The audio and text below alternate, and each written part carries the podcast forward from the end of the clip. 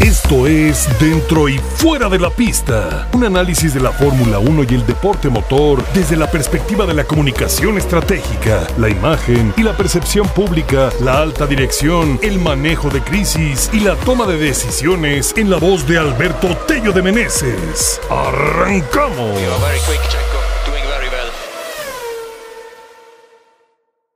Queridos amigos, ¿cómo están? ¡Qué gusto saludarlos!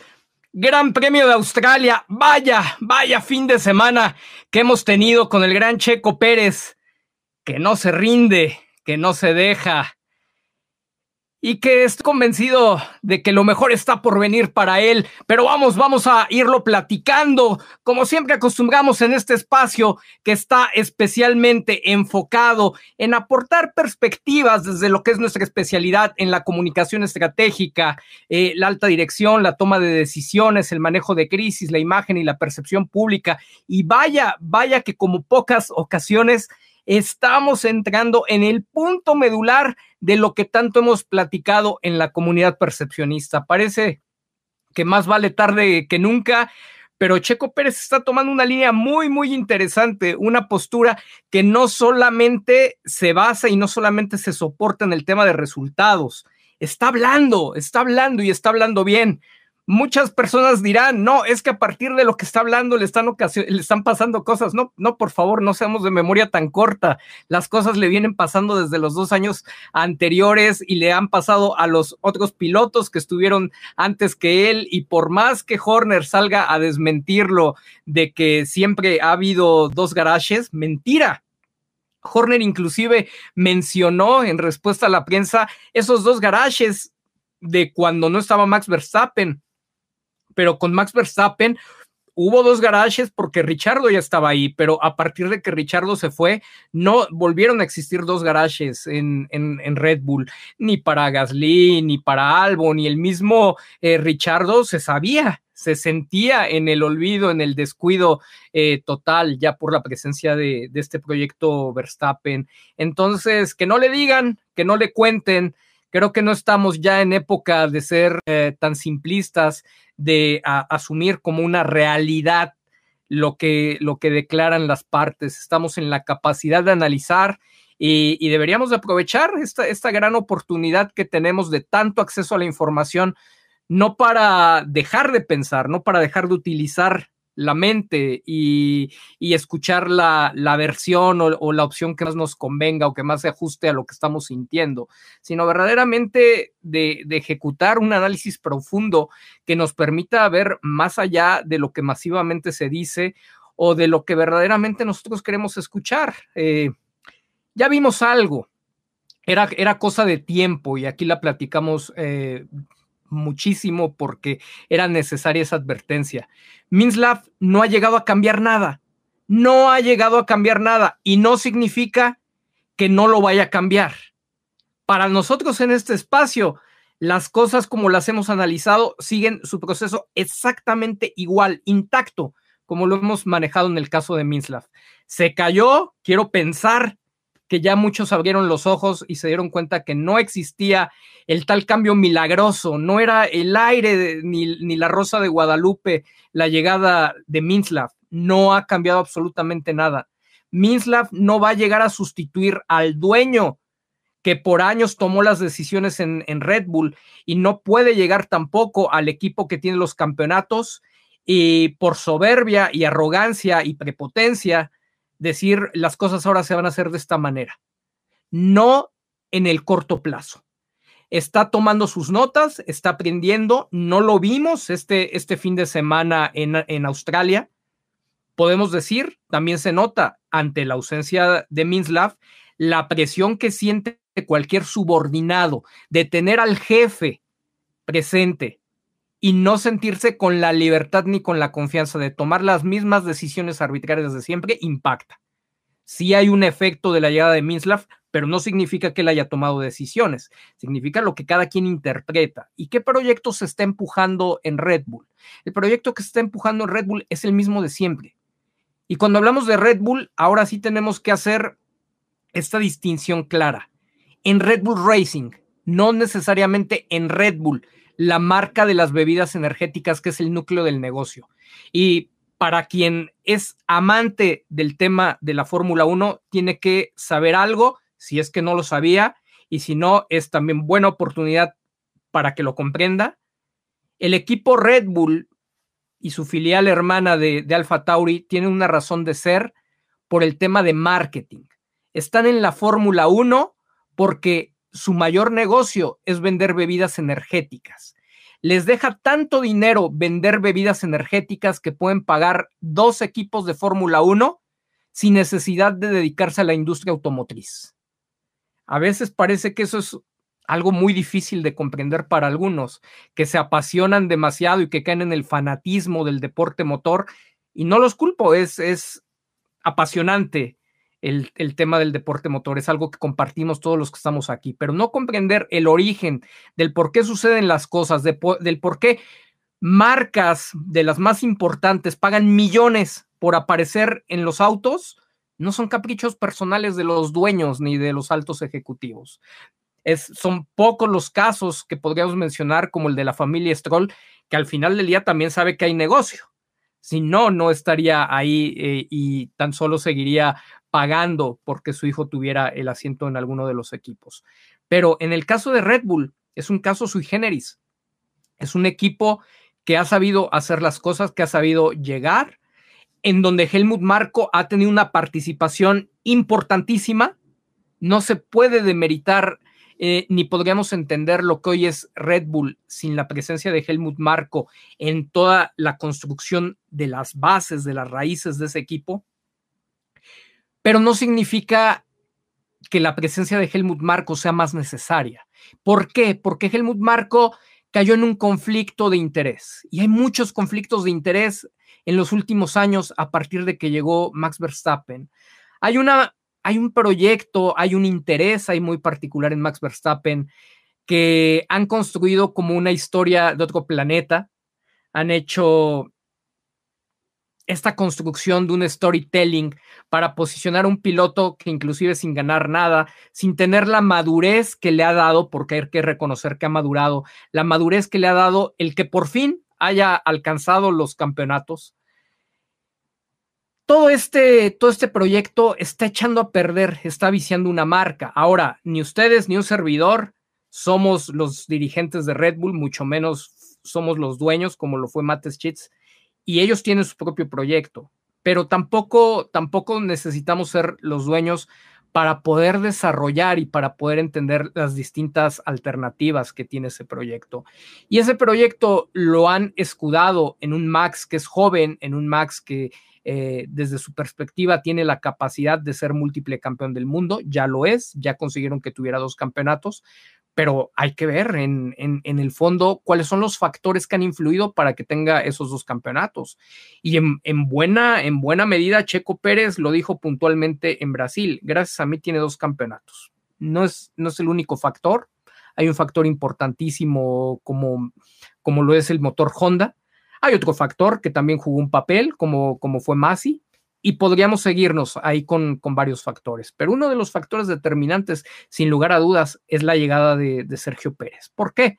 Porque los propios ingenieros en jefe de Red Bull han declarado en diversas ocasiones que la capacidad de Max Verstappen para, para dar el feedback y en la cuestión de desarrollo del auto, pues los termina llevando en dirección contraria a donde un auto puede volverse más veloz está documentado, está ahí a, la vista del público, esto no es un engaño para nadie y las palabras son muy, muy concretas, las ideas también. Entonces, la dirigencia de Red Bull Racing a cargo de Horner, un Horner que tiene compromiso con Helmut Marco, porque fue Helmut Marco como asesor de Matt Schitz quien sugirió que recayera en manos de Horner la dirigencia del, equipo principal. Entonces, desde ese punto, eh, Horner sigue leal y ha seguido caminando con ese proyecto y empujando en ese camino. Hay intereses, hay un beneficio adicional al tema deportivo, hay un beneficio adicional a lo que es, eh, son sus ingresos por parte de Red Bull Racing. No lo sabemos, no tenemos pruebas, pero de repente se comportan como tal, porque no es natural ver a un Helmut Marco eh, tirando fuego amigo, entendiendo, eh, para, para quien lleva muchos años viendo la Fórmula 1, siempre ha tenido un carácter muy particular y ha sido muy directo en sus comentarios. Pero desde que Sergio empezó a tener buenos resultados, sus comentarios ya rebasaron la línea de lo directo. Quizá en la primera temporada donde se le complicó mucho más la adaptación a un auto con el que Max pues ya estaba cumpliendo el segundo año, segundo año con mejoras de todos esos autos del año 2021. Eh, había algunas críticas que, que podíamos entender, que podíamos decir, ok, se lo está diciendo, puede tener razón, pero el año pasado sí vimos una intencionalidad. Y este año le estamos viendo de nuevo. Entonces, le vamos a echar la culpa a Minslav, nos vamos a ir siempre a la fácil de los milagros, principalmente del, público aficionado mexicano, siempre con la necesidad de que todo se resuelva con gratificación a corto plazo, de que sea por milagro que se resuelve y no por trabajo. Lo que hizo Checo Pérez en, en Arabia generó la problemática, no tengo ninguna duda que generó la problemática que vimos este fin de semana. ¿Y qué es lo, qué es lo que se vio? Lo mismo que se viene viendo siempre, una incapacidad tremenda, una displicencia y una negligencia para hacer ajustes del lado del garage de, de Checo Pérez, que es brutal, que no se ve en Red Bull, que no pertenece a un equipo campeón y que rara vez se ve siquiera en un equipo pequeño de la Fórmula 1. La famosa palabra sabotaje sabotaje que es, que es tan popular y que todos o muchos quieren escuchar sangre, sangre, sangre, Tello, es sabotaje, aunque tú digas que no, Tello, es sabotaje. Aquí la reflexión sobre si el tema es sabotaje o no sabotaje va más allá de lo que representa en sí misma esa palabra. Cuando tú acusas de sabotaje a la marca Red Bull, más allá de que no tengas pruebas, aunque pudiéramos estar eh, todos de acuerdo que ciertas evidencias, ciertas conductas o ciertas tendencias, patrones, apuntan a que algo de ese tipo puede, podría estar pasando y que dirías, hay los elementos suficientes para que pudiéramos decir que hay un presunto sabotaje. El tema es que si nos vamos por el lado del sabotaje, de confirmarlo, Sergio Pérez no tendría ninguna razón de seguir ahí, porque sería absurdo que le dijéramos, no sé, a, la pareja de tu hermano, de tu hermana, de una persona muy querida para ti y que le fue infiel, le dijéramos, ya deja de ser infiel y ahora quiérela. No, no, no hay forma. Cuando se pierde la confianza, y más a, a un nivel profesional, el más alto nivel como es la Fórmula 1, no hay forma de seguir adelante.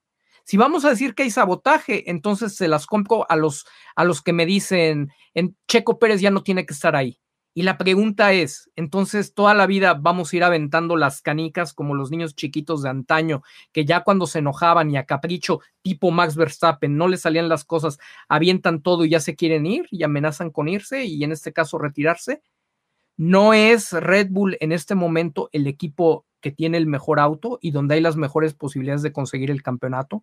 No hemos platicado el tema de que para salir adelante en la vida y tener éxito como lo ha tenido Checo Pérez, lo que tienes que buscar es eh, soluciones, no, no, no excusas, no, no pretextos, sino la forma de romper las cosas y renunciar y, y tratar de culpar a los demás por lo que está pasando pueden estar sucediendo muchas cosas, sí, sí pueden estar sucediendo muchas cosas, pero lo que menos le suma a Sergio hasta que él lo decida, y en ese momento lo apoyaremos, por supuesto, nuevamente, pero mientras él no decida salir y decir que hay un sabotaje, y eso solamente lo daría a entender o lo diría cuando haya tomado una decisión y cuando tenga un plan a futuro o simplemente haya, diga, no más, hasta ese momento realmente lo estamos afectando si seguimos con el tema del sabotaje.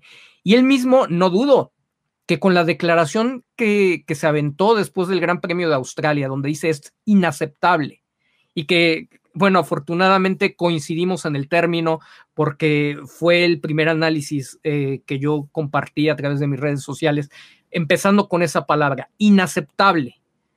el, el día sábado lo que había sucedido y dijo, tenemos que llegar al fondo de las cosas. Yo veo un Checo Pérez que ya no está con los ojos cerrados. A pesar de que tuvo una declaración el, el, viernes donde decía que tenía toda la confianza en el equipo y que le iban a dar las cosas y demás, y que muchos nos preocupamos, oye, ¿verdaderamente te crees que eso va a ocurrir? No hay indicios como para que esa confianza tenga, tenga un sustento. Y.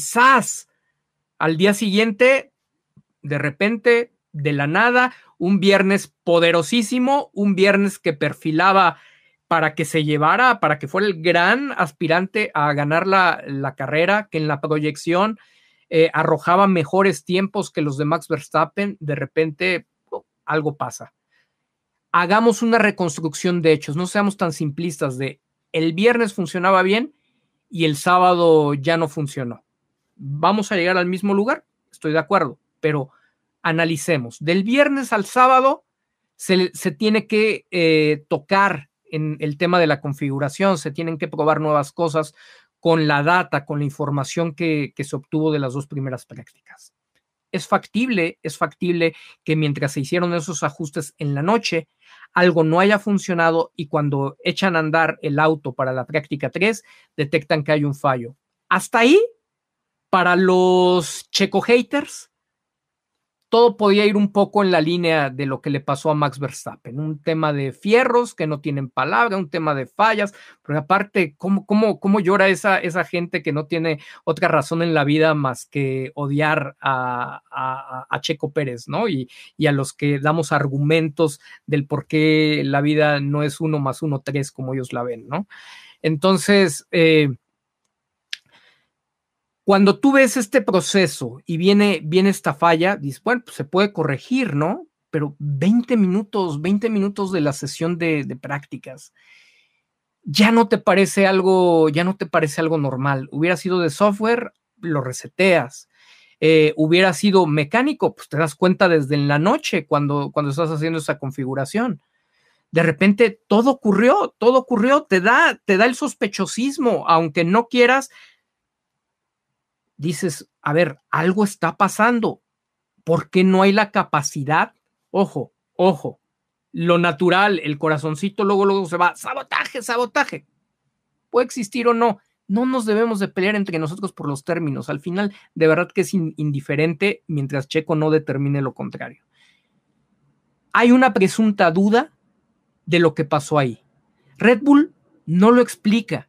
Y aunque no lo explique, y aunque no sepamos qué pasó del viernes para el sábado, lo preocupante es, no hemos visto nunca que Red Bull se tarde siquiera 15, 20 minutos en resolverle a Max Verstappen un problema. No solamente eso, cuando hablan de que es un piloto de otro planeta, es porque su equipo de ingenieros le tiene el auto preparado para que Max Verstappen salga a pisar a fondo después de la vuelta de instalación. Desde su primera vuelta de instalación sale su outlap inmediatamente le pisa, inmediatamente marca buenos tiempos. No la, discúlpenme eh, si, si, si a lo mejor puedo ser grotesco, pero no la estupidez que dijeron inclusive algunos analistas cuando Checo Pérez sale a la, a la uno, y unos dicen que no le debía de haber pisado, ¿no? O sea, como si después no se le estuviera reclamando que desde la vuelta uno no metió un buen tiempo. Tú sales confiando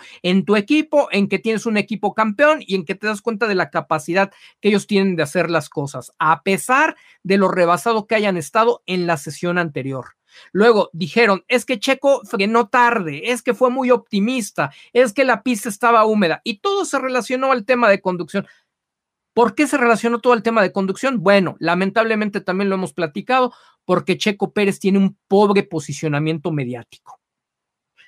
No tiene ese colchón para perdonarle todo, como era un Richardo, que aunque ya lo hayan corrido, se tardó muchísimo y como otros tantos que siempre se la pasan hablando de él y hasta la fecha lo siguen posicionando como los grandes candidatos viviendo de viejas glorias. En el caso de Checo te puede te puede puede haber sido el mayor ganador de los equipos chicos con nada de recursos, te puede dar unos carrerones, ya te demostró en Arabia que en condiciones prácticamente similares una vez que vino el safety car no hubo forma de que Max Verstappen lo alcanzara y aún así sigue viviendo pues de, de, su última sesión, ya ni siquiera de su última carrera, ¿no? Y entonces agarran y mucha gente lo empieza a reventar en Inglaterra, eh, Buxton, Button, eh, diciendo que fue un error de, conducción. Y entonces Marco, pues agarra de ahí y le refuerza. Fue un, fue un error de Checo. Checo lo dice claramente. O sea, el error, el, el fallo que tenemos desde la práctica sigue ahí. Me convertí en un pasajero. Y entonces nadie le cree al, al piloto. Nadie le, le, le, cree al piloto, ¿no? O sea, no, no, no, no, no. Pero que no fueran los de otro planeta, porque entonces, no, pues fue el auto fue el out, no fue de eh, lo golpeó mucho, no, no, nada. O sea, dices, a ver, si el tema del freno lo hubiera pasado en, la carrera y de repente dices, se fue de largo y te dice, es que el freno me falló, bueno, pues lo tendrían que revisar y a lo mejor dirían, este, hicimos la búsqueda aquí en Milton Keynes y no encontramos absolutamente nada. Pero de un tema por el cual se perdió prácticamente toda, toda la sesión, la tercera sesión de prácticas, por favor, seamos, seamos un poco serios. O sea, está toda la congruencia, era el mismo fallo, lo dijo Checo Pérez. Me la pasé circulando en el pasto. No es posible que, nos las pasemos más tiempo en, el pasto que sobre la pista. Y no es, no es posible que, el viernes estábamos tan bien y de repente el sábado, eh, eh, pues totalmente nos haya, nos mandado esta situación hasta atrás. Y, no, tenemos que llegar al fondo de las cosas porque esto es inaceptable. Claro que es inaceptable. Aquí el punto, de verdad, no importa si es boicot, si es sabotaje, si es que el punto es que Checo Pérez sigue buscando cómo darle la vuelta y no va a ser sencillo. Esto no va a ser nada sencillo porque se, convirtió ya en una guerra en el campo que más le duele a Red Bull. Lo que hizo Checo Pérez en Arabia. Le pegó mediáticamente horrores, pero ¿a quién? A Red Bull Racing, no a Red Bull. Red Bull en Austria debe tener unos números extraordinarios, probablemente los mejores en un buen rato a razón de la victoria de Checo Pérez. Los analíticos, la interacción, el valor social de la, de la marca a partir de la victoria de Checo debe ser genial. Pero ¿a quién se le cae el proyecto? A los que están en esta filial de carreras de la Fórmula 1, que es Red Bull Racing. Se le cae el proyecto a Horner, se le cae el proyecto a Marco. Si bien a Marco no le está prestando oído Minslav, tampoco le ha dicho que se vaya todavía. Estamos esperando, ¿no? Lo está invitando a salir de yo ya no te escucho. Pero el señor, si Minslav no lo corre, el señor se va a quedar ahí porque mientras al señor le den acceso y, acreditación al, al paddock y al garage de Red Bull, sigue haciendo muchísimo daño, sigue, sigue estando presente y sigue estando atento a lo que sucede y puede intervenir de alguna manera, no en dar una orden directa, pero pues Horner la, ejecuta por él, ¿no? Están en el mismo acuerdo y los medios le siguen preguntando y Marco sigue arrojando, disparando fuego amigo en contra de Checo Pérez y posicionando su proyecto Verstappen. Inclusive la payasada de hoy eh, eh, en The Telegraph de, Holanda, donde dice Helmut Marco, ¿no? Que el único responsable por lo que pasó este fin de semana fue Checo Pérez, ¿no? O sea, no, no, es, es, es, un nivel en que la mayor parte de la guerra Checo Pérez la trae afuera de la pista. Hay demasiados intereses, más de los que alcanzamos a ver. Evidentemente muchos son de carácter económico, muchos son de estatus, de, otros son de poder y la mayoría son combinados. Pero Checo Pérez hay que, hay que destacarlo. Ya declaró, hizo declaraciones fuertes. No, no esperemos que después de lo que hizo, la exhibición que les puso en Austria, tanto por, por el resultado de la carrera como por el posicionamiento que generó, las dudas que generó acerca de lo que está haciendo eh, el equipo con él, las órdenes que están dando, la verdadera transparencia en la lucha, generó, obligó a que el equipo estuviera declarando que les iba a dar posibilidades a los dos. Y también ya se, ya se generó una duda a nivel mediático y, en algún sector de la opinión pública en cuanto a que Red Bull no los está dejando pelear. Por supuesto que se generaron dudas acerca de lo que pasó el sábado. Dazón, eh, por ejemplo, lo, lo comentó abiertamente, ¿no? O sea, algo, algo pasó ahí y no, y no es normal. Y dices, el problema no es que pase, el problema es que no se resuelva.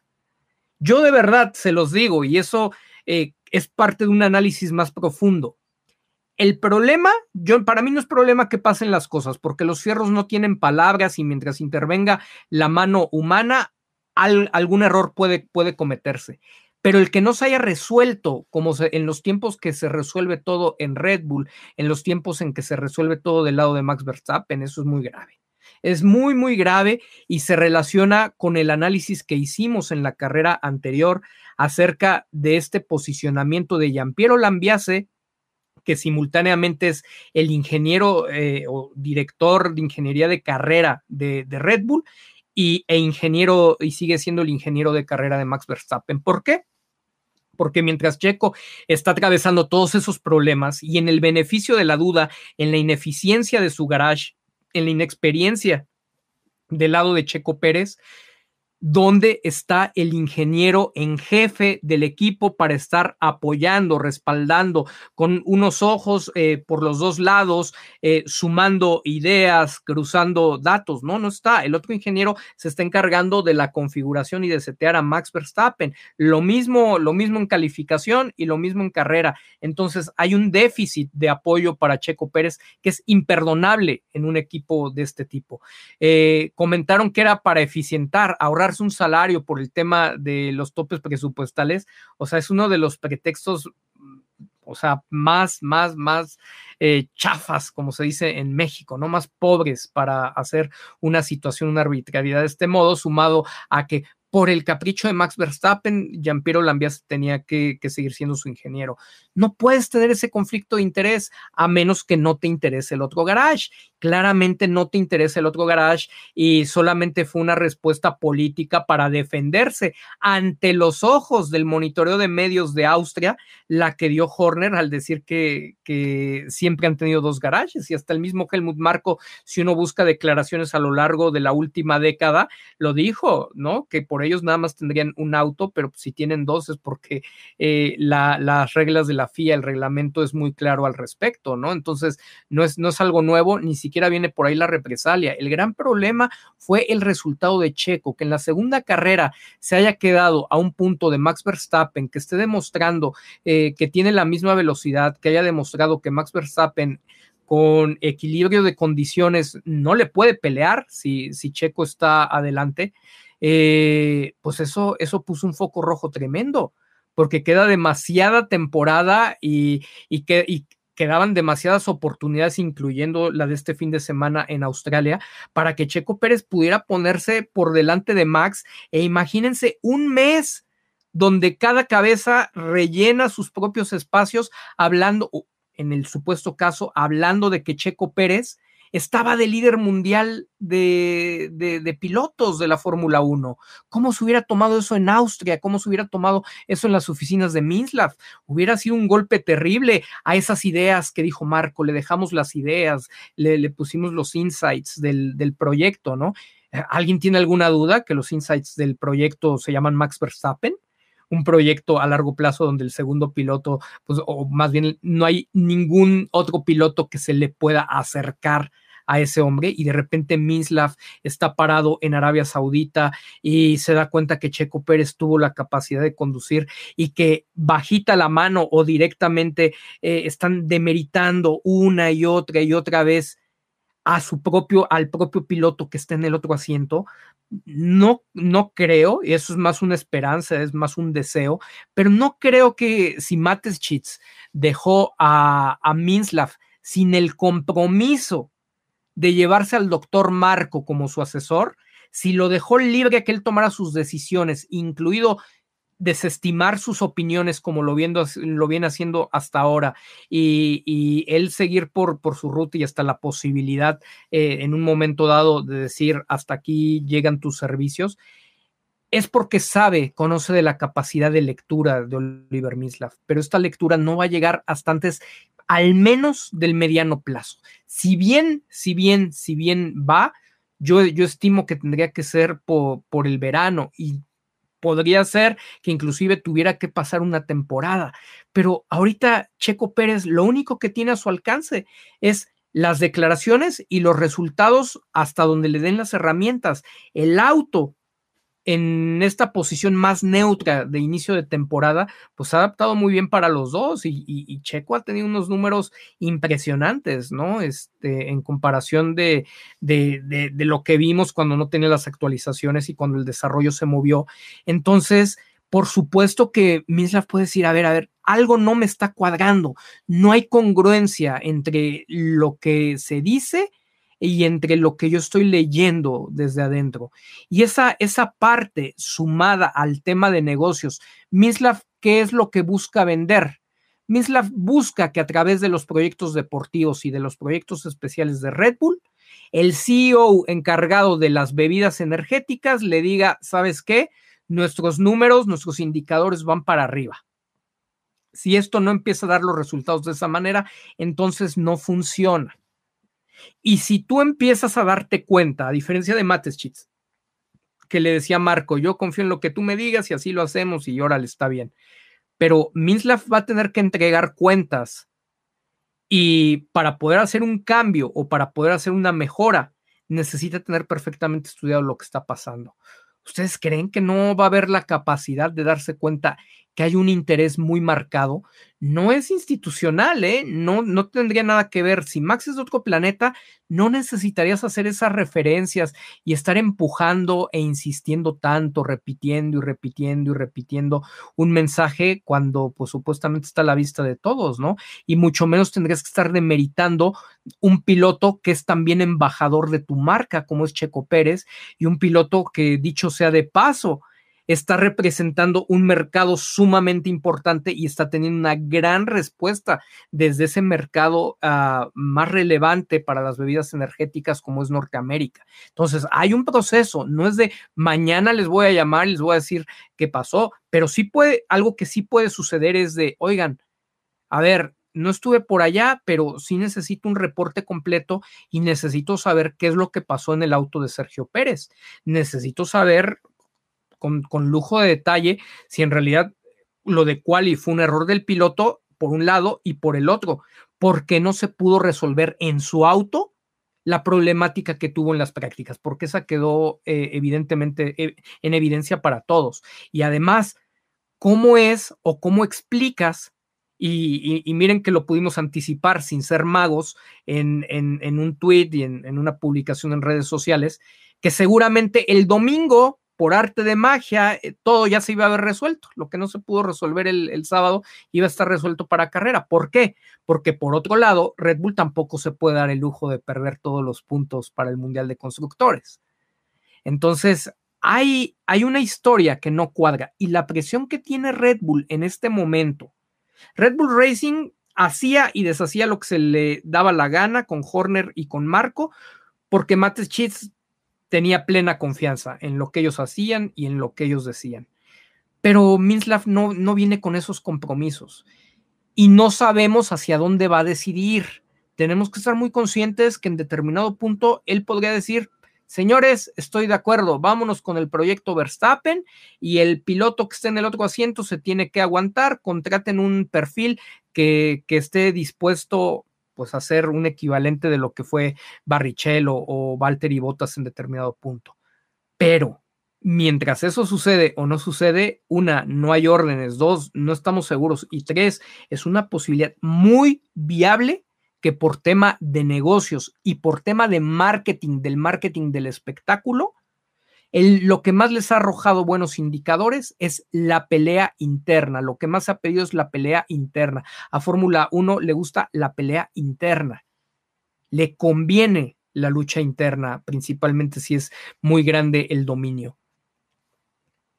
¿Dónde está Mislav? Esperemos que siga tomando notas y esperamos que en determinado punto él, él diga, ¿sabes qué? Los indicadores de negocios nos empujan a que tenemos que esforzarnos a que no vuelva a ocurrir que ese auto pierda toda una sesión y se vaya al fondo de la parrilla en clasificación porque no tuvo un garage a la medida. Y si lo tienes que resolver contratando un nuevo ingeniero o poniéndole, o sea, poniéndole un nuevo ingeniero a Max o, pidiéndole al Ambiase que pues por el momento uh, ceda la posición eh, eh, de, director de, de, ingeniería de carrera a otra persona para que eso fluya mejor, pues hay que hacerlo.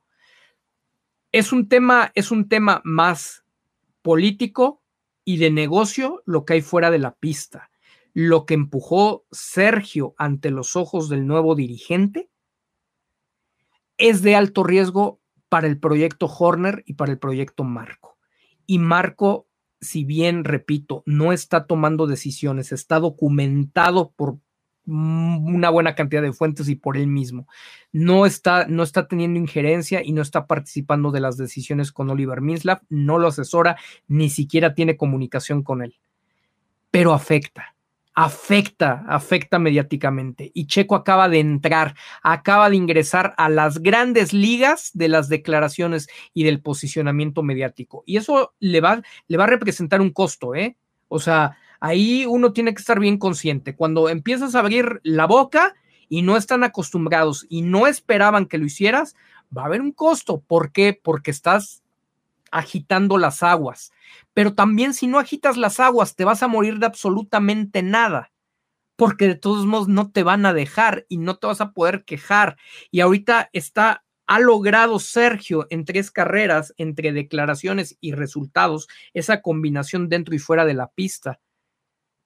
Ha logrado Sergio que que se polarice un poco, aunque sea ligeramente, el tema de los medios y de la opinión pública, entre los que alcanzan a ver que algo está pasando, algo que no es muy claro, algo que no es muy transparente al interior de Red Bull y que se dan cuenta que Checo Pérez demuestra que tiene la capacidad.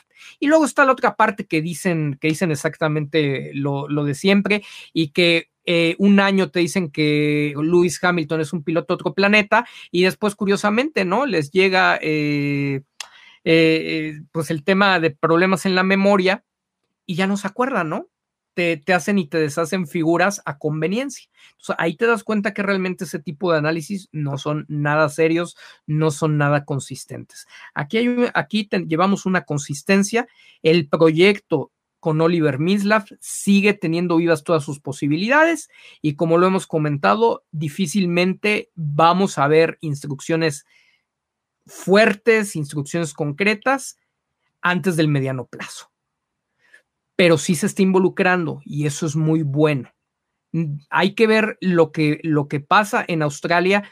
Checo Pérez ganó 15 posiciones eh, entre los que salieron, entre sus batallas en pista, entre lo que haya sido en una pista como la de Australia, en un circuito como el de Australia. Oliver Mislav tiene esta fama de ser un tipo que se puede involucrar en cualquier actividad y convertirse en un experto. Y esa es una cualidad, esa es una característica que como CEO tienes que tener. Por eso no cualquiera es un CEO. Un CEO tiene que tener la capacidad de, gestión de tal forma en que no importa casi en qué lo involucres. Él solito va a encontrar eh, cuáles, cuáles son eh, los caminos para su preparación, para, para su inmersión y para poder ofrecer y encontrar eh, la manera de hacer crecer el negocio, la industria en la que lo metan.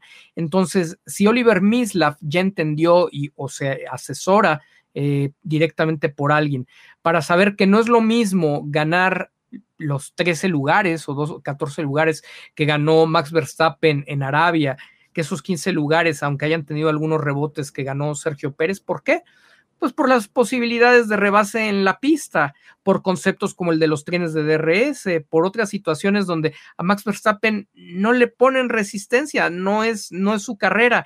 Y aquí ni siquiera era de si te ponen o no te ponen resistencia. Las zonas de rebase son muy pocas y ellos vienen luchando contra los otros enemigos. Es un tema muy complejo. Si fuera, si fuera algo distinto, pues evidentemente vean la facilidad con la que Verstappen rebasó a Hamilton cuando Russell ya no estaba ahí. Hasta Hamilton le, le dijo a su equipo, oye, o sea, cuando mandas, cuando, cuando mandas a Russell al garage y me lo quitas de, adelante, pues me, estás dejando morir. ¿Por qué?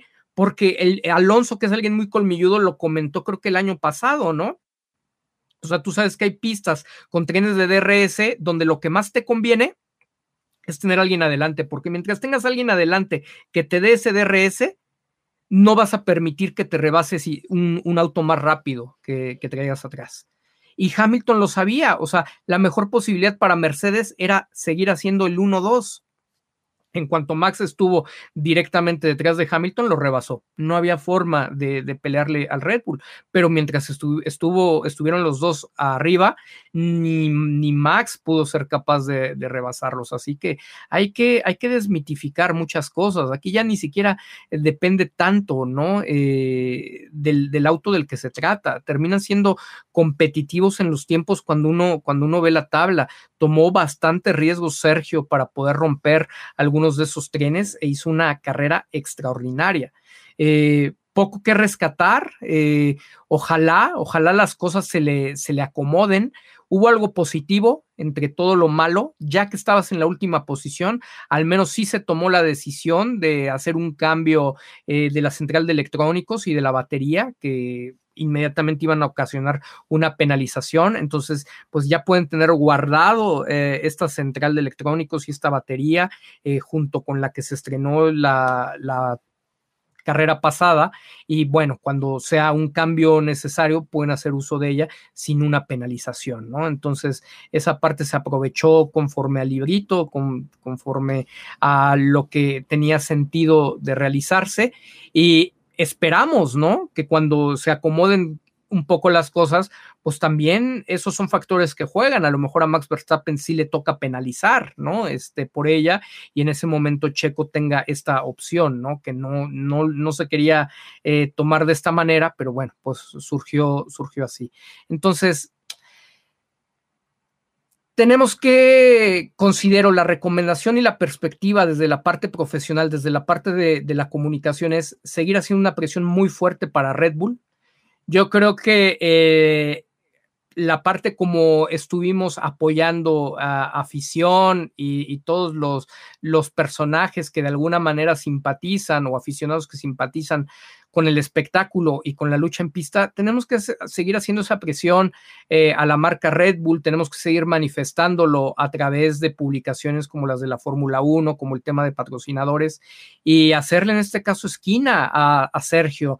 No va a ser sencillo eh, lo que está haciendo al tema de, de las declaraciones, ya se metió en ellas y la verdad es que no hay camino de regreso, no se puede echar para atrás, pero lo está haciendo muy bien. Y así como ha habido mucha crítica para él, desconozco si es que él mismo ya se dio cuenta de lo que está sucediendo y entonces ya de su ronco pecho lo está generando.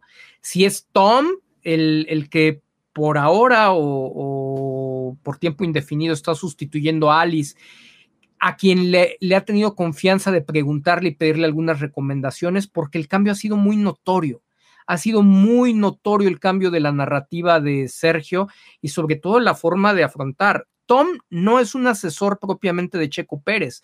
Tom y Alice son gente contratada por Red Bull para cuidar los intereses de Red Bull. Son la gente eh, eh, del área de comunicación, quien lleva las relaciones públicas, quien atiende la agenda, en este caso asignada a los pilotos, y quien se asegura de que los mensajes que se posicionen y todas las preguntas que vengan de los medios no afecten de manera alguna a lo que es la marca. Entonces, inclusive hay un conflicto de interés porque, pues, en el último de los casos, a ellos no les importa eh, el objetivo del piloto eh, lo más importante para, para ellos siempre será la marca. Si se logran empatar objetivos del piloto y de la marca, bueno, pues entonces ahí, fluye natural el que sí puedan venir algunas recomendaciones insisto, sea coincidencia o no, tenga que ver con Tom, sea que, al, que, que por algún otro lado esté buscando el, tener soluciones, ha habido cosas, ha habido una determinación y ha habido un cambio de mindset, ha, habido un cambio de mentalidad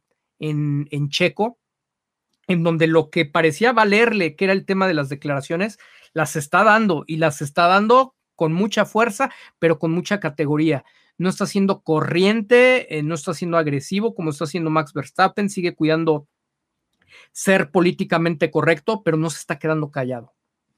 Ahora, ¿Qué se va a complicar? El que los medios británicos y, algún sector de la prensa, pues de repente le den esa credibilidad el que le den esa credibilidad y empiecen a repartir, a amplificar los mensajes de Sergio. Estamos esperando que en aras del espectáculo, en aras del propio negocio de los medios, eh, pues digan, sí, ¿sabes qué? O sea, Red, eh, que se, que se posicione a Checo Pérez en determinado punto como la víctima de los malos manejos que hay en Red Bull, llámese como se llame al tema de presuntos malos manejos que hay en el lado del garage de, de, Red Bull o manejos no transparentes del mismo, ¿no? Entonces, si se empiezan a amplificar este tipo de cosas, va a venir un llamado de atención y el llamado de atención no va a ser para, para Checo Pérez, el llamado de atención va a ser de Mislav para, para Christian Horner. Oye, a ver, vamos a atender esto. esto. Esto está generando una crisis de marca. Ahorita está en, en, terreno de riesgo. Y Red Bull Racing se está basando en los resultados deportivos porque eso es lo que le salva la cabeza a Horner. Pero si empieza a impactar en el negocio de las bebidas energéticas, por supuesto que intervendrá la matriz, intervendrá en este caso Minslav, porque eso no lo pueden permitir. La herramienta de marketing no está para satisfacer las, las, necesidades de Max Verstappen. La herramienta de marketing está para multiplicar las ventas de las bebidas energéticas. Si esa parte no se logra entender, pues estamos mal. Y si queremos pensar que Mislav es la solución milagrosa que yo cambió, pues bienvenidos a la realidad. Mislav todavía no toma decisiones y yo creo que para la mayoría de ustedes, repito, ya debe de haber quedado muy, muy, muy claro. Vamos a, vamos a ir al, tema eh, de, las preguntas. Ahí eh, quiero, quiero finalizar esta parte del bloque, que es la del análisis general, eh, comentando la parte de la presunta sanción que debió de haber venido para Max Verstappen por haber estado fuera del, cajón. Hacer la precisión, eh, cuando ya eh, nos adentramos a lo que es el reglamento deportivo de la FIA, en este caso de la Fórmula para la Fórmula 1, eh, hay una aclaración. Lo que es la línea amarilla es solamente una referencia y los autos para que se considere una infracción, para que se considere una ubicación inadecuada en, la parrilla de salida, necesitan que la superficie de, de al menos uno de sus neumáticos se encuentre tocando por fuera de las líneas blancas que delimitan estos cajones. Si no se encuentran fuera, eh, si la superficie de alguna de las cuatro llantas no se encuentra tocando fuera de estas líneas blancas, se considera que el carro está dentro de ellas. Verstappen quedó, pero a nada, a nada, a nada, a nada de haber podido ser sancionado. Y bueno, estaríamos hablando de, de, una historia que habría parecido karmática, ¿no? Para, para Red Bull. Vamos en, la, vamos en la tercera carrera. No va a ser una temporada sencilla eh, para Checo Pérez, ya se, ya se deja ver. Pero también por el otro lado, les tengo una buena noticia en, en lo que es el juego de la guerra o en lo que es el juego de las estrategias. ¿Cuántas más, cuántas más artimañas o cuánta, por cuántas carreras consecutivas puede estar fallando el equipo Red Bull Racing con el mismo piloto. O sea, a alguien le van a tener que reportar. Una, los medios van a cuestionar. El, el encargado arriba, el, el, que supervisa las actividades de Red Bull Racing ahora, pues también va a tener que pedir cuentas. Oye, ¿qué está pasando ahí? El problema eh, que yo veo es que ellos están acostumbrados a darle la vuelta con manejo mediático para responsabilizar al piloto.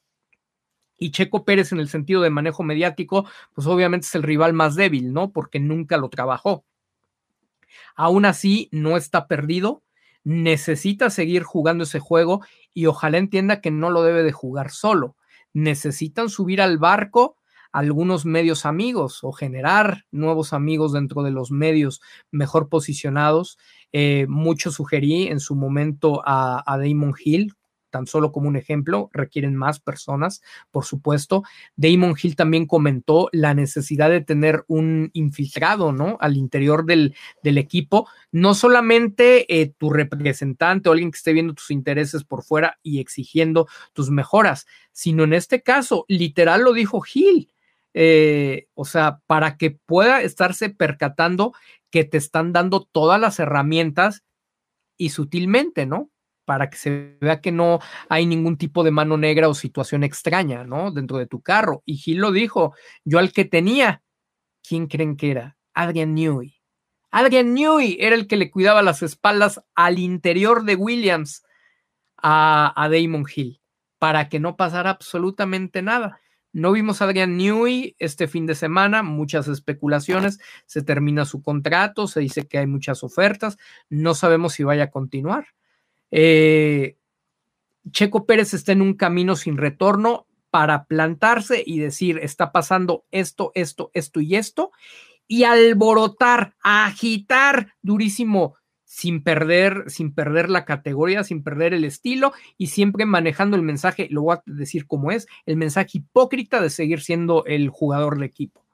Pero agitar las aguas tan fuerte que la única razón que, que encuentren todos los medios de comunicación y la opinión pública es de esto para Red Bull sigue siendo pan con lo mismo y simplemente no quiso dejar pelear para Checo y que de esa manera entonces Checo pueda ser objeto de deseo de algún otro equipo que diga, sí, Checo ya demostró que tiene la capacidad, hay que darle el auto y hay que darle la confianza para que vaya a pelear, porque ya demostró que puede ganarle a Max Verstappen y ya demostró que puede desarrollar autos y su currículum dice que puede hacer mucho con poco. Entonces ahí sí es donde te, te, hace congruencia, te cuadra la historia y aparte lo ves con, como un piloto con liderazgo, porque se le ha visto con mayor liderazgo, se le ha visto echado para adelante. Si bien tiene su carácter, tiene su forma de ser y no necesitamos que sea Max Verstappen, pero ha sido un cambio en, en su actitud eh, muy loable. A lo mejor yo diría que en lugar de tener un, asesor de comunicación, yo no sé si probablemente a lo mejor eh, se haya acercado a un psicólogo del deporte, a un coach, o sea, un reflejo uh, de que vimos también a Xavi Martos, ¿no?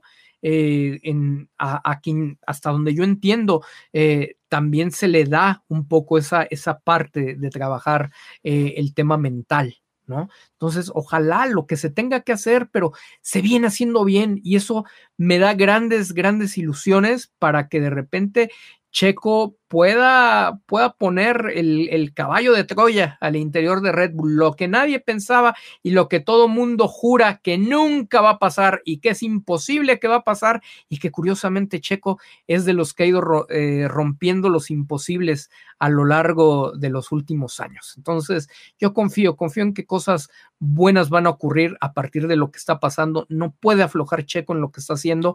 Eh, pueden venir cosas que no sean justas. Eh, lo vamos a y tenemos que seguirlo apoyando eh, a él con todo y seguir y seguir totalmente eh, en las redes, atiborrando de, de, forma respetuosa para que, a ver, aquí hay un punto que no tiene que ver con Checo. Lo que tenemos que cuidar como aficionados, principalmente mexicanos, porque entiendo que número somos mayoría, lo que tenemos que cuidar es de no ganarnos la etiqueta de afición tóxica. Porque cuando tú te ganas la etiqueta de afición tóxica, a cualquiera de nosotros como asesores le vamos a decir a la marca, tienes un riesgo con los pilotos de esa nacionalidad porque su, su afición es tóxica y representa un problema potencial para nuestras ventas.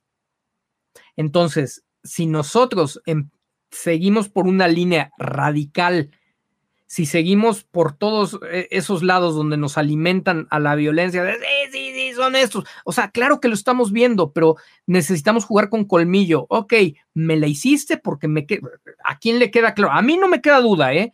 No me queda duda que algo, algo pasó y no lo quisieron resolver. A otros me dirán, se lo hicieron a propósito. Para el final del día, si se lo hicieron a propósito o si no se lo quisieron resolver, el resultado fue el mismo. Pero si aseguramos que se lo hicieron a propósito, entonces van a decir, si tú consideras que le estamos haciendo las cosas a propósito, pues vamos a parar de sufrir.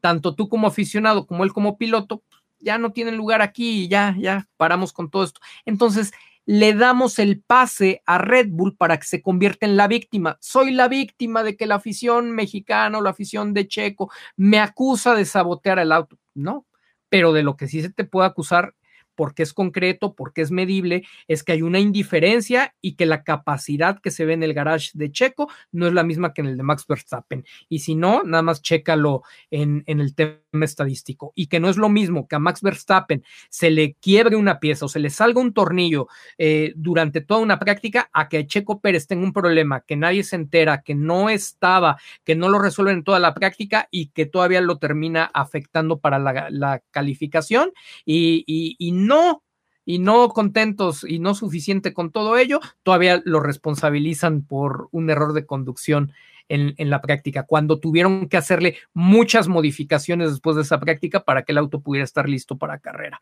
Entonces, no nos quieran engañar y no quieran pensar que, que, Sergio Pérez está solo y que no hay gente que tiene la capacidad de ofrecer un análisis con toda esta perspectiva. Ya sabemos que la mayor parte de los medios replican en, en la zona de confort todo aquello donde no los vayan a atacar, ¿no?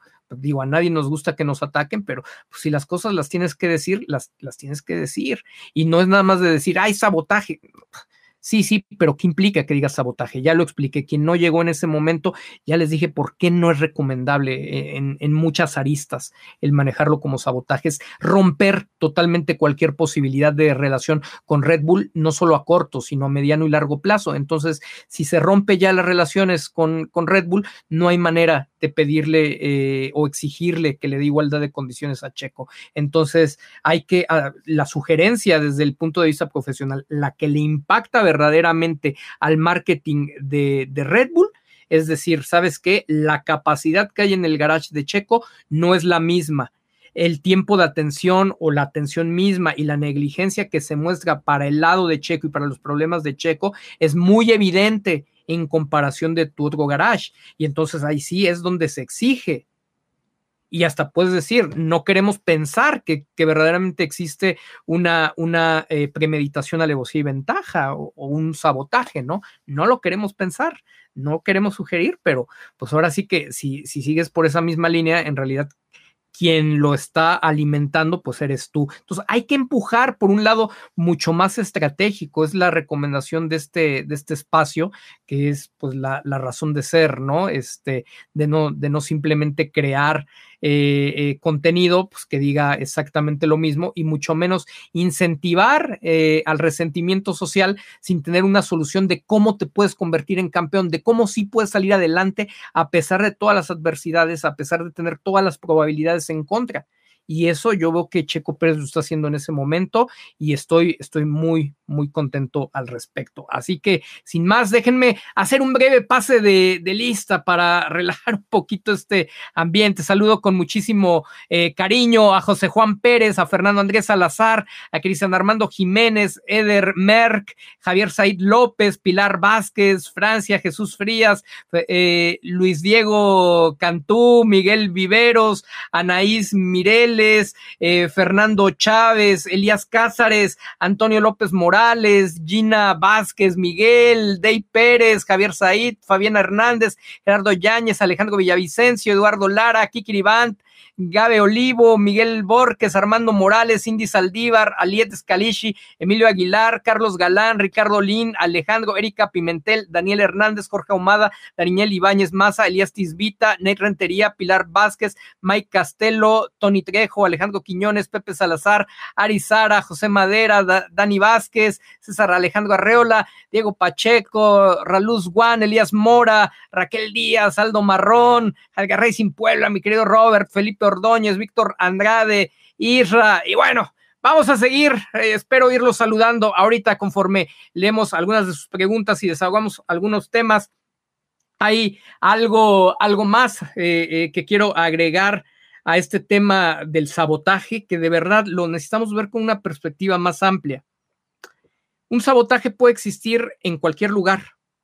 Un sabotaje puede existir por muchísimas cosas.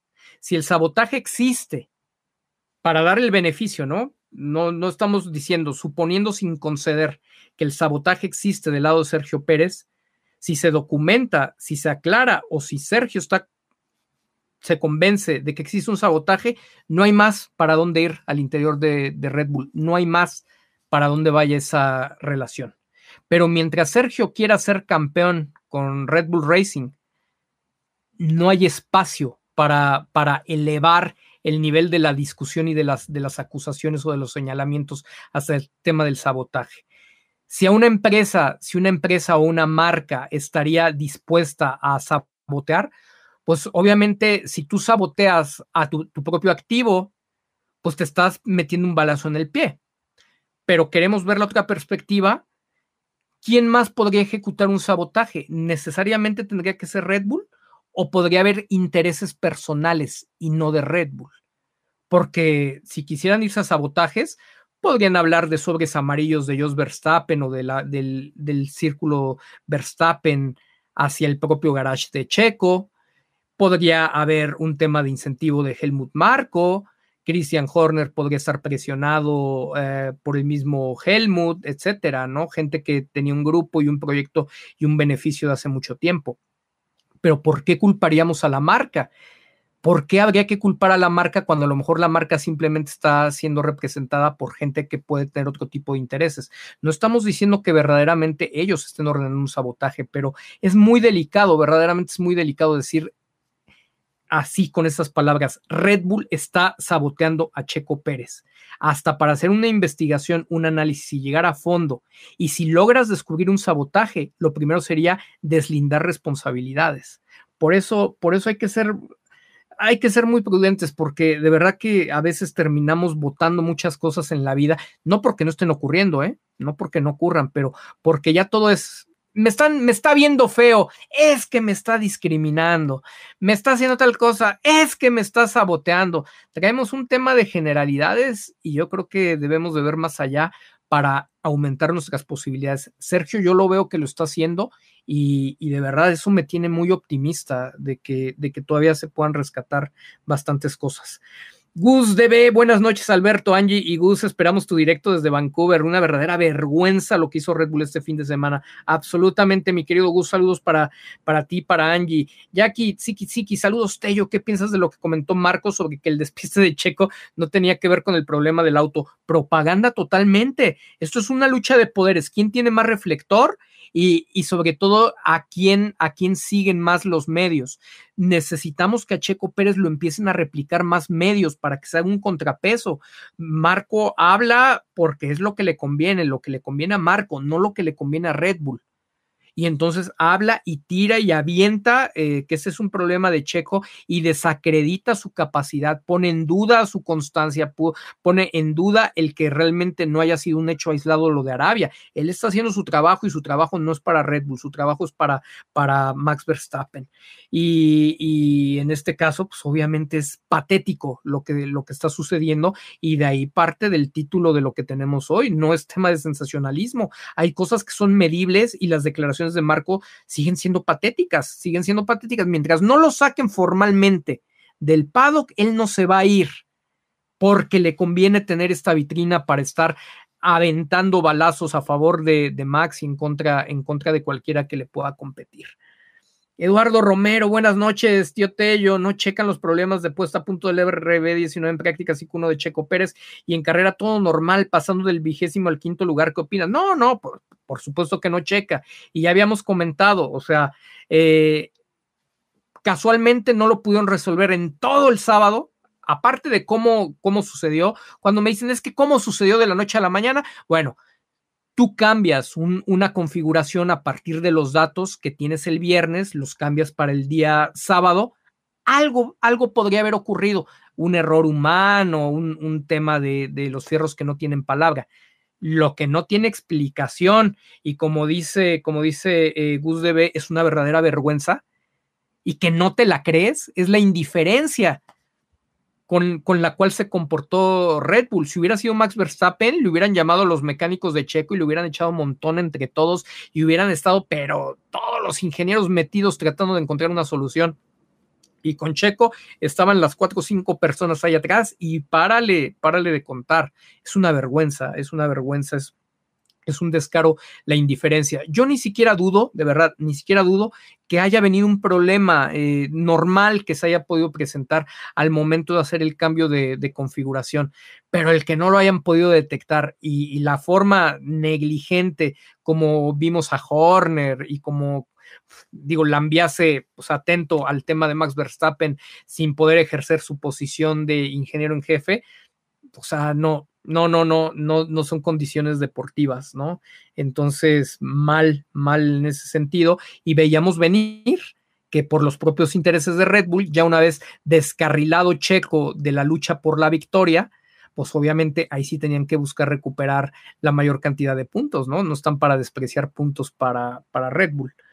Blanca Pérez, buenas noches, tío Tello y comunidad percepcionista. En Australia se confirma que Red Bull le teme a Checo. No saben cómo explicar las fallas de su auto. Listo, mi like. Saludos, Blanquita. Eh, pues aparte de no saber cómo explicar las fallas de su auto, claro que había un temor. Hubo un temor por todo el ruido que, que se marcó. Es que cómo sigues adelante posicionando que Max es de otro planeta si Checo te deja en ridículo como lo hizo en Arabia. Checo puso en ridículo a Horner, a Marco, eh, a hasta los medios los puso en ridículo hablando. Digo, ya sé que la mayoría de ellos no tiene vergüenza, ¿no? Pero eh, hasta, hasta muchos de ellos los puso en ridículo cuando se la pasan repitiendo eh, las hipérboles del piloto otro planeta, ¿no? Entonces, Checo ahí lo demostró con toda claridad, aunque, se, aunque hayan querido disminuir las cosas, y no había forma, se le saldría de, de las manos el que tuviera dos consecutivas. Es preocupante lo que va a pasar en la siguiente carrera, claro, claro que es preocupante,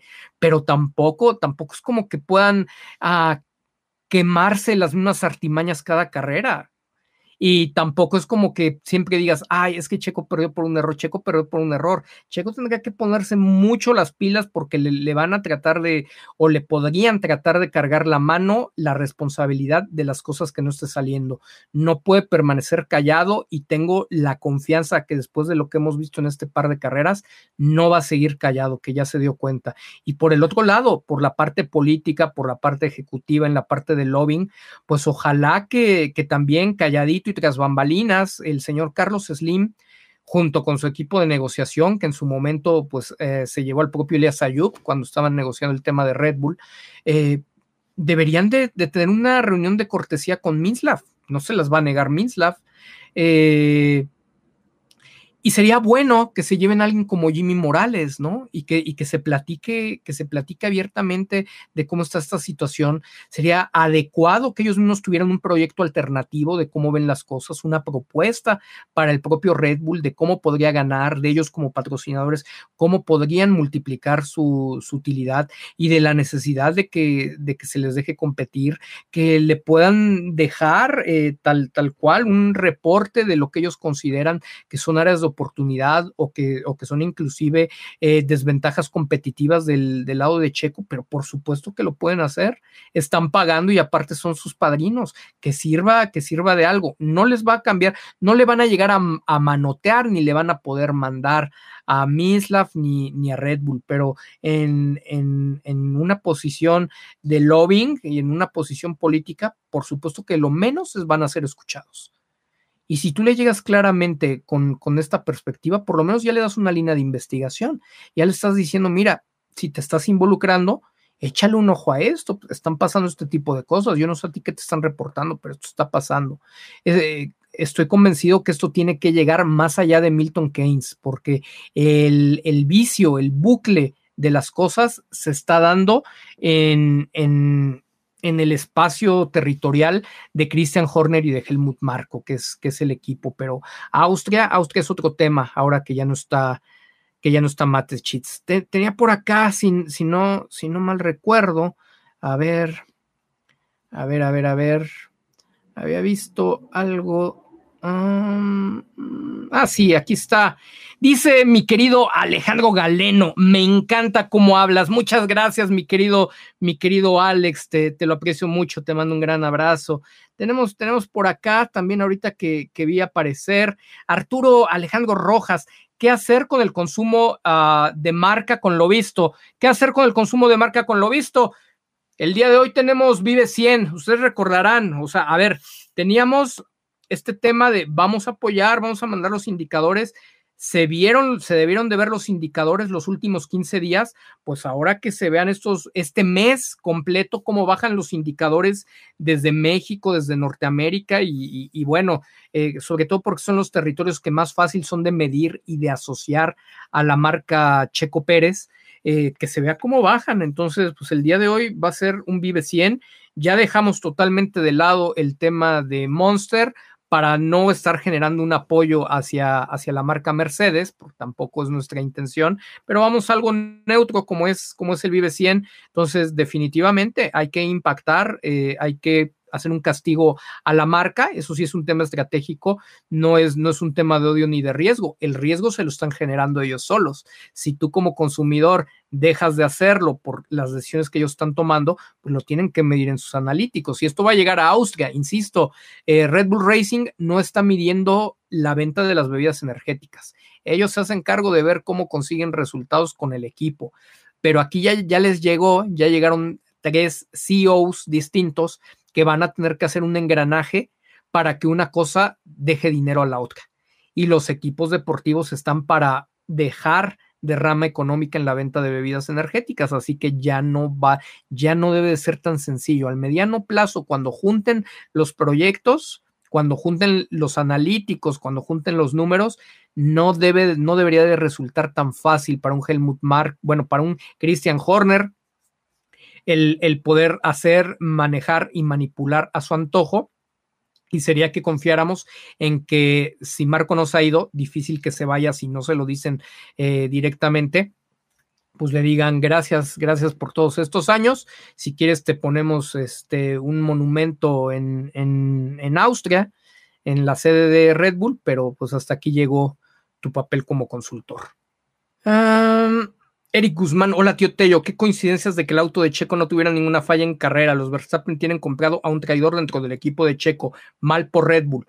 Mira, si vamos a teorías de la conspiración, porque vaya, yo lo veo en el tema de política y en el tema de intereses, entonces decir que los sabotajes no existen, que las campañas negras no existen, que los intereses no existen, sería mentir, pero también te das cuenta cuando a una marca le conviene y cuando a una marca no le conviene. Entonces, traidores y gente que tiene intereses siempre existen. Si por algo tuviera que haber o se comprobara que hay un sabotaje, lo veo más por los intereses económicos de unos particulares que por una instrucción institucional. Es que no tiene pies ni cabeza que haya una, una instrucción de carácter organizacional para que esto esté ocurriendo de esa manera. No tiene sentido, pero sí puede haber a, a cualquier nivel y ahí es donde caiga quien caiga puede estar involucrado Marco, Horner, los Verstappen, tener pagada gente al interior. No estamos diciendo que esto esté sucediendo, pero tampoco es algo que sea imposible de que, de que ocurra. Entonces, hay que darle la vuelta antes de decir es un sabotaje de Red Bull. Simplemente hay una cosa que está en responsabilidad de Red Bull investigar en responsabilidad de Red Bull darle transparencia, generar claridad y generar certidumbre para que Checo Pérez tenga las mismas herramientas. En cuanto tú eres indiferente, negligente y no le estás dando lo mismo a Checo Pérez, te conviertes en cómplice por omisión. Eso es clarísimo, clarísimo. Alejandro Quiñones, hola amigo, disculparás nuestra ausencia, mi familia y yo siempre estamos pendientes a, que no nos conectamos. Pregunta, ¿Checo podría amenazar a Red Bull con dejarlos a, media, supongo que temporada, si no actúan en igualdad? Pues de que los pueda amenazar, pues todo depende de su contrato, ¿no? Si en su contrato está la posibilidad de salir sin ningún tipo de penalización, lo puede hacer. ¿Qué es lo que le van a decir si hace eso? Como no tiene un peso mediático y en ese peso mediático no está acreditado un peso deportivo como el que nosotros sabemos que tiene, ¿no? Eh, pero por atención selectiva, porque hemos seguido su carrera, se estaría metiendo un balazo en el pie solo. No sería, no sería la forma en que podría, en que podría actuar. No, no, no sería recomendable, no tendría buenos resultados para él. Entonces, de que lo puede hacer, lo puede hacer basado en cláusulas de su contrato, si es que no le cuesta ningún tipo de penalización, pero la amenaza no le va a funcionar como le funciona a Verstappen, porque a Verstappen, pues obviamente lo empoderó Marco.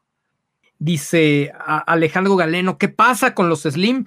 Pues estamos esperando, ¿no? Este, que detrás de bambalinas, porque tampoco es que nos vayan a salir a avisar y hagan una conferencia de prensa, esperamos que ellos estén moviendo algo, que ya hayan tenido esta conversación, que ya hayan dejado datos, documentos y propuestas para que cuando venga la toma de decisiones eh, de, la, de la parte gerencial de la alta dirección de, de Red Bull, bueno, puedan tener una vista, una perspectiva muy clara y muy amplia de las cosas que están pasando. Yo de verdad que tengo en, la visión personal, en la visión profesional, sí creo que Horner y el mismo Marco con tanta declaración se han estado sobreexponiendo, han estado sobreestimulando el tema de posicionamiento de Max y esto debería de hacerle un ruido, de ponerle un foco rojo, una alerta muy grande a Oliver Minslav para, para donde debe de poner el ojo, ¿no? Para las cosas que debe de estar revisando. Entonces, no, no creo que se te vaya. Es que de verdad, no, no porque seamos seguidores de Checo Pérez y que le estemos poniendo tanta atención al tema, significa que no haya sido muy burdo eh, eh, una serie de situaciones que hemos visto en lo que va de este inicio de temporada principalmente. Entonces, sí creo que Checo los está empujando a sobreexponerse, a sobreestimular con temas en su contra y a favor de Max Verstappen y esto le debería de estar, eh, les debería de terminar por reventar. dice Mario Ramos, imaginemos cosas chidas. Pato Howard, campeón en Indy y Checo campeón en F1. ¿Será?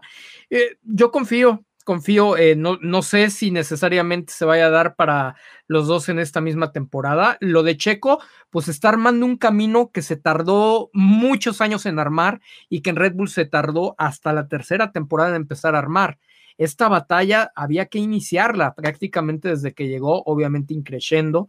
Eh, ahorita tiene más, un poco más de, de argumentos para, para, poder hablar un poco más de confianza, pero de todos modos, eh, esta, esta batalla y el posicionarse con esa seguridad y el decir, está pasando esto, y no, no me voy a, no sé, no le puedes recomendar que empiece a pelearse con Marco directamente, ni a contradecir a Horner, ni nada, simplemente él se tiene que concentrar en su mensaje y no, y no le debe de importar. Y si los medios llegan, oye, pero es que fíjate que Horner dijo tal cosa, oye, pero es que fíjate que Marco dijo, dijo tal cosa. Bueno, pues eso se lo, se lo tienes que preguntar a Horner o se lo tienes que preguntar a Marco. Para mí lo importante es y regresar a su mensaje y saber perfectamente cuál es ese mensaje porque ya tiene generado un proyecto de comunicación. Eso lo puede empoderar durísimo y es una cosa que le dices, si me tomaron tiempo, me tomó 10 segundos, a lo mucho decirlo, pero se cobra, se cobra no por el martillazo, sino por saber dónde dar el golpe. Entonces, ojalá, ojalá que, que verdaderamente ya estén trabajando en un proyecto de comunicación. Yo estoy muy contento de las cosas que he visto, fui feliz de las cosas que vi en Arabia, estoy muy contento de cosas que he visto de Checo en Australia. El, cosas que pasaron negativas, esa displicencia, esa indiferencia, por supuesto que fue una reacción, no tengo dudas de que fue una reacción a la amenaza al proyecto Max Verstappen por todo el ruido que se generó debido al resultado de Checo Pérez en, en Arabia. Entonces, va bien, lo, lo ha juntado con declaraciones y todo empieza a ser consistente, todo empieza a fluir. Va, va caminando, tengo, tengo buenas sensaciones al respecto. Dice, Juan Roth, yo necesito una palabra de aliento, ya no sé qué pensar, estoy tan desilusionado de Red Bull. Saludos a toda la banda, un saludo a mi esposa Lidia, te queremos. Muchas gracias, Juanito, saludos con muchísimo cariño a Lidia también. Y, sí, por supuesto, estamos desilusionados de Red Bull. Obviamente, para, para un servidor es el beneficio de la duda, para Mislav, yo en este sentido vuelvo a hacer la diferencia. ¿Tú tienes? No sé si les ha pasado y si ustedes ubican esta experiencia cuando de repente ustedes hablan con el líder, con el jefe de algún lugar, de algún servicio, y es una persona preparada, amable, que tiene la buena voluntad de atenderlos, y de repente da la orden, y como le dicen aquí, quizá despectivamente, discriminatoriamente, el achichincle, ¿no? Eh, pues hace lo que se le da la gana, ¿no? De toda la buena voluntad y la intención, termina haciéndote ver tu suerte eh, o hace las cosas cuando se les da la gana, como se les da la gana, y, primero favorece a otras personas que son sus amigos. Y eso es algo que pasa en todo el mundo, ¿eh? no solamente en México y Latinoamérica, pasa en todo el mundo. Entonces, yo alcanzo a percibir que en Red Bull Racing, que es una empresa parte de este grupo del gran consorcio Red Bull, pues ellos están haciendo lo que se les da la gana porque así se malacostumbraron, porque esa confianza tenía Marco con Mates Cheats.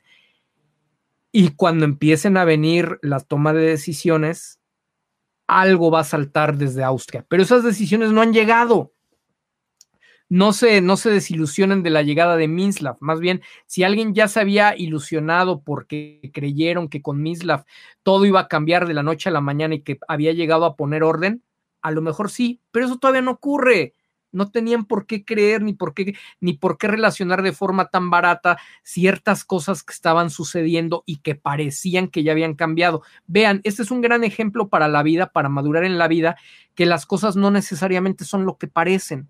Había cosas que ustedes pueden relacionar a la llegada de Minslav. No, en realidad muchas cosas que pasaron tenían que ver con el inicio de temporada, que ya había demostrado Checo Pérez que es más fuerte para él, y dos, con el propio cambio en la narrativa y en la actitud, en la determinación de Sergio. No tiene nada que ver Mislav. Mislav todavía tenemos esa, esa carta ahí como una posibilidad que esperamos que, que se cierre en el mediano plazo. Dice Juan Alfredo Sánchez, en Baku, Checo puede presionar a Max y provocar que se equivoque, le permitirán presionar. Vaya, que lo que vemos complicado es que pueda perder de forma tan simple eh, otra clasificación, bueno, sobre todo otra práctica, ¿no? Hoy en la clasificación, pues ya de plano, de plano le tendrían que, eh, pues yo, nada más espero que no lo pongan en riesgo de la parte de su integridad física. El tema de los frenos era algo delicado, ¿no? si, si tiene una falla del motor, pues esa no es atribuible al piloto. Cualquier falla que se presente en el auto de Checo, la mayor de ellas, eh, la mayor cantidad de ellas, Checo las va a poder detectar y, la, y las va a poder comentar desde la onboard para que, para que todo el mundo se entere de que están ocurriendo. Entonces se empiezan a cerrar las áreas de oportunidad para que Red Bull no quede exhibido. Y eso a mí me tiene muy contento. Conozco claramente los procesos de comunicación y cómo empiezas a quemarte. Cuando tú, cuando tú quieres hacer algo para favorecer a alguien, va a haber un punto en que si tienes los medios encima, se te van a acabar los recursos. Entonces, no sé si le vaya a alcanzar a, Checo la temporada para cuando a Red Bull se le hayan acabado sus recursos. Me preocupa mucho el tema del desarrollo, que el tema del desarrollo vaya otra vez a limitar, eh, eh, en este caso, el rendimiento de Sergio y que si vienen actualizaciones y solo se le ponen al auto de Max, pues que se, que se, que se vaya a quedar callado, ¿no? Necesita hablarlo y si lo habla y si, si lo externa, pues a lo mejor le podría caer gordo a, a Horner y, a Marco, si es que sigue ahí Marco, pero le podría caer gordo a Horner, pero va a tener, va a tener todo el apoyo mediático de, a ver, Sergio está demostrando que tiene la capacidad y Sergio está desnudando todo lo que está pasando en Red Bull y al que le van a llamar la atención no es a Sergio. Eh, la llamada va a venir desde Austria para, para Horner y va a decir, pon orden y no hablo de tu piloto sino realmente genera esas condiciones para que podamos maximizar nuestros recursos eh, con los dos pilotos. Dice, ¿cómo crees que le vaya a Max y a Red Bull en México? Digo, me encantaría pensar que vamos a tener la clase necesaria para no, para no abuchar, pero pues la verdad es que también entiendo que la molestia es mucha y, lo mismo se ve en México que lo hemos visto en Silverstone. Creo, creo que va a, va, a existir una animadversión muy, muy importante en contra del equipo, a reserva de que las cosas medio se corrijan y a Red Bull no le quede de otra que dar el apoyo, o a Horner no le quede de otra que darle el apoyo y que Checo Pérez sea competitivo y que lleguen a esa carrera peleando por el campeonato. En el caso de Max Verstappen, pues ahí sí no va a haber, no veo muy difícil que haya alguien que, lo salve de, un recibimiento hostil, eh, pues en, en, el comportamiento, esperemos que no pase más allá. Estaría padre ignorarlo, pero sí creo, digo, escuchamos en, no sé si ustedes tuvieron oportunidad, Andy, Andy de Checo Fanpage me compartió un video desde la pista de los abucheos que hubo para Max Verstappen cuando, cuando lo premiaron. Entonces, no es una situación exclusiva ¿eh? de, de, México. Está teniendo mucha antipatía, mucha desaprobación en muchos lugares del mundo, Max Verstappen. Dice Jorge Guadarrama, eh, desde tu punto de vista, ¿qué opinas sobre las presiones que pudieran darse por eventos como la posible campaña de Ford de marketing con Checo como imagen? Yo creo que tenemos que eh, seguir empujando algo que le interesa. Para quien me sigue a través de Twitter, habrán visto que estamos haciendo ahí un poquito de campaña de propaganda.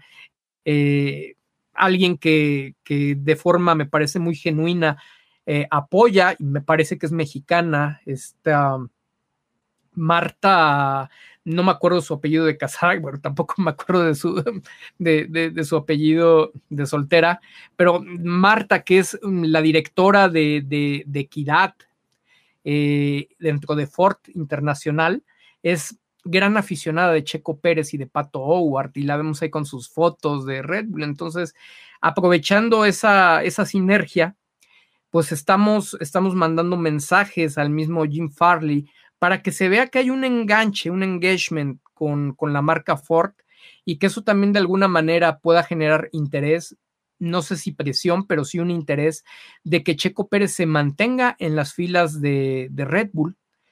Y si se mantiene en las filas de, Red Bull, sea porque Ford también lo quiere como uno de sus embajadores de marca para cuando, eh, para cuando se utilicen sus motores en pista, ¿no? Por lo menos los motores que llevan su firma. Si, esta, si, toda, si todo este engranaje se conecta, entonces por supuesto que Checo tiene muchas más posibilidades trae un sustento importante por el tema de patrocinadores. Entonces yo lo que, lo que recomiendo es seguir mandándole todo nuestro amor a la gente de, Ford, etiquetándolos, eh, que sepan que hay una alta expectativa por la presencia de Ford asociada al tema Checo Pérez. O sea, ahí no hay, ahí no hay más. O sea, es, es un concepto básico del espectáculo, ¿no? Lo que el público pida. Entonces hay que externar qué es lo que queremos como público. Entonces vamos, vamos a seguir empujando también por ese, por ese frente. Yo creo que las mejores posibilidades que Checo tiene ahorita es estar en Red Bull. Lo que tenemos que ganar es la guerra política y la guerra de los intereses, los intereses creados al interior que ni siquiera podemos estar seguros si propiamente son una orden, una instrucción de la organización de Mates o si simplemente pues ha sido un tema de corruptela, ¿no? Entre Marco y Horner, porque eso no lo puedes, no lo puedes descartar. Ellos pudieron decidir que, ese es el proyecto porque ellos tienen el poder de tomar la decisión y porque podrían estar beneficiados del mismo, ¿no? Entonces, pues es parte de las perspectivas y tenemos que señalar pues todas las posibilidades. Héctor Hernández, buenas noches, tío Tello. Excelente título del, del, programa y mucho más el contenido. Te dejo mi like y mañana lo veo completo. Por acá te vemos, mi querido Héctor. Saludos.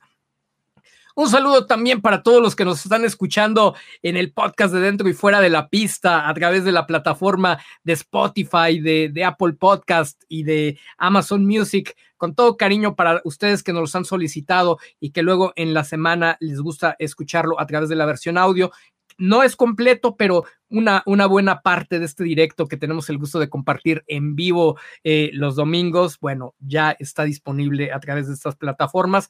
Sale alrededor de media semana, por ahí del miércoles estará disponible como siempre.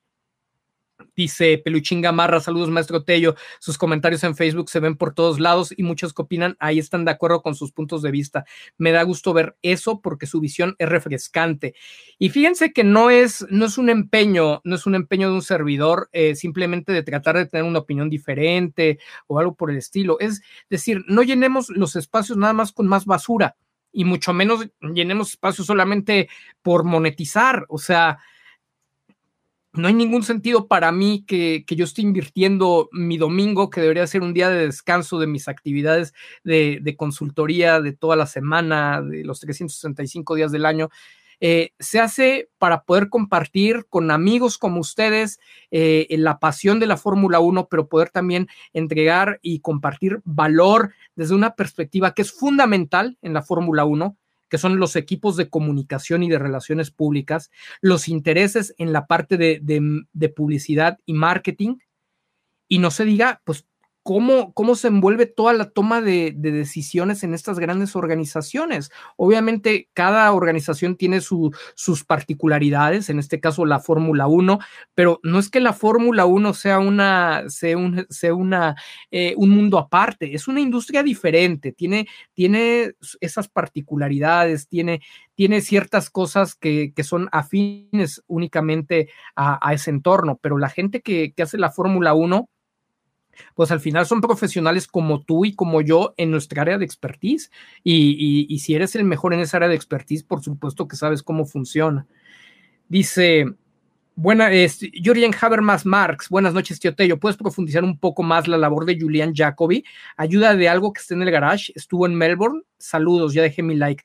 No sé si estuvo en Australia, eh, eh, honestamente ayudaría mucho que estuviera en el garage, sería un contrapeso bien, bien importante en el tema de, relaciones públicas, es un personaje muy respetado, de gran renombre, no es el único representante que veríamos ahí, eh, me viene a la mente de, de Toto Wolf, que es representante de varios, de varios pilotos, Mark Webber, representante de Piastri, eh, tenemos a Caco, representante de Carlos Sainz, tenemos a Vermeulen, representante de Max Verstappen, no están ahí nada más por gusto, ¿eh? Están viendo qué sacan, qué obtienen, qué presionan para, para su cliente, en favor de su cliente, y todo lo que salga en favor de su cliente representa un porcentaje para ellos. Entonces, por supuesto que el de más renombre entre todos ellos es Julian Jacobi, y el que pudiera estar ahí presente significaría de una o de otra forma un gran, gran impacto y un gran beneficio para todo este, para todo este tema y manejo político que hay al interior. Eh, me sorprende mucho, o, a, a, no ser que ya lo estén involucrando más, y ojalá fuera él el que está empezando a recomendar a lo mejor gente de sus equipos. Él tiene una agencia también, no solamente para la representación directa, sino para el manejo y posicionamiento de los pilotos. Ojalá eh, ya también por ahí estuvieran apoyando a Checo para decir, vamos por ese, por ese campeonato, ¿no? Y vamos a, manejar toda la política y vamos a generar un contrapeso.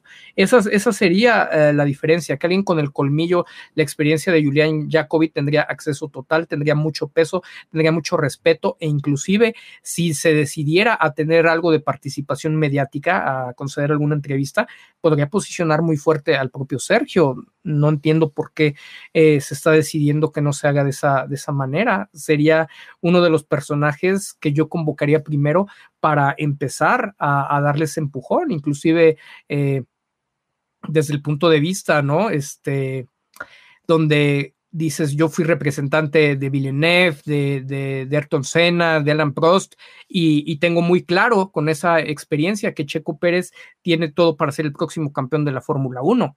Esa sería una declaración de peso, esa sería una declaración que te retoman todos los medios sin importar de dónde sean. ¿Por qué no se está explotando? No le cuesta el nada, por el contrario, él gana entre más, más caro sea el contrato, ¿no? Entre mejores sean las oportunidades de Checo. A mí me parece que está, se está generando ahí una problemática en donde Checo solamente está contratando ciertas partes de los paquetes con, con esos profesionales y se están perdiendo muchas oportunidades por, pues a veces parecería que descuidando los pesos por cuidar los centavos. Dice mi querido Alejandro Galeno, yo, soy, yo igual soy PR de, de Omoda, que llega de, de, Omoda que llega a México. Bueno, e, eres PR, entiendes, eh, mi querido Alejandro Galeno, sabes, sabes lo que, lo que hay detrás de todo este tema. En el caso del PR, el trabajo del PR es fundamental, es, es valiosísimo y en la Fórmula 1 mucho más. El tema es que para la Fórmula 1 moderna, tú tienes que juntar, tienes que tener como eh, en la cabeza a alguien que te haga todo el trabajo de comunicación estratégica para juntar esos esfuerzos del publirelacionista, del experto en la parte de ciencias de la comunicación, entender la parte de marketing y comprender los objetivos de la alta dirección. O sea, necesitas como tu orquesta para que los solistas estén tocando una misma armonía. Entonces, pues eso es algo que no está pasando en el caso de, de, Checo Pérez en lo individual la temporada pasada, pero estaba bien, aunque sea de forma aislada, pero estaba bien y, y me tiene muy contento, me tiene muy entusiasmado. Dice Domerwood, ¿qué piensas de los no festejos de los mecánicos con Max? ¿Será por sus declaraciones al llamarlos idiotas?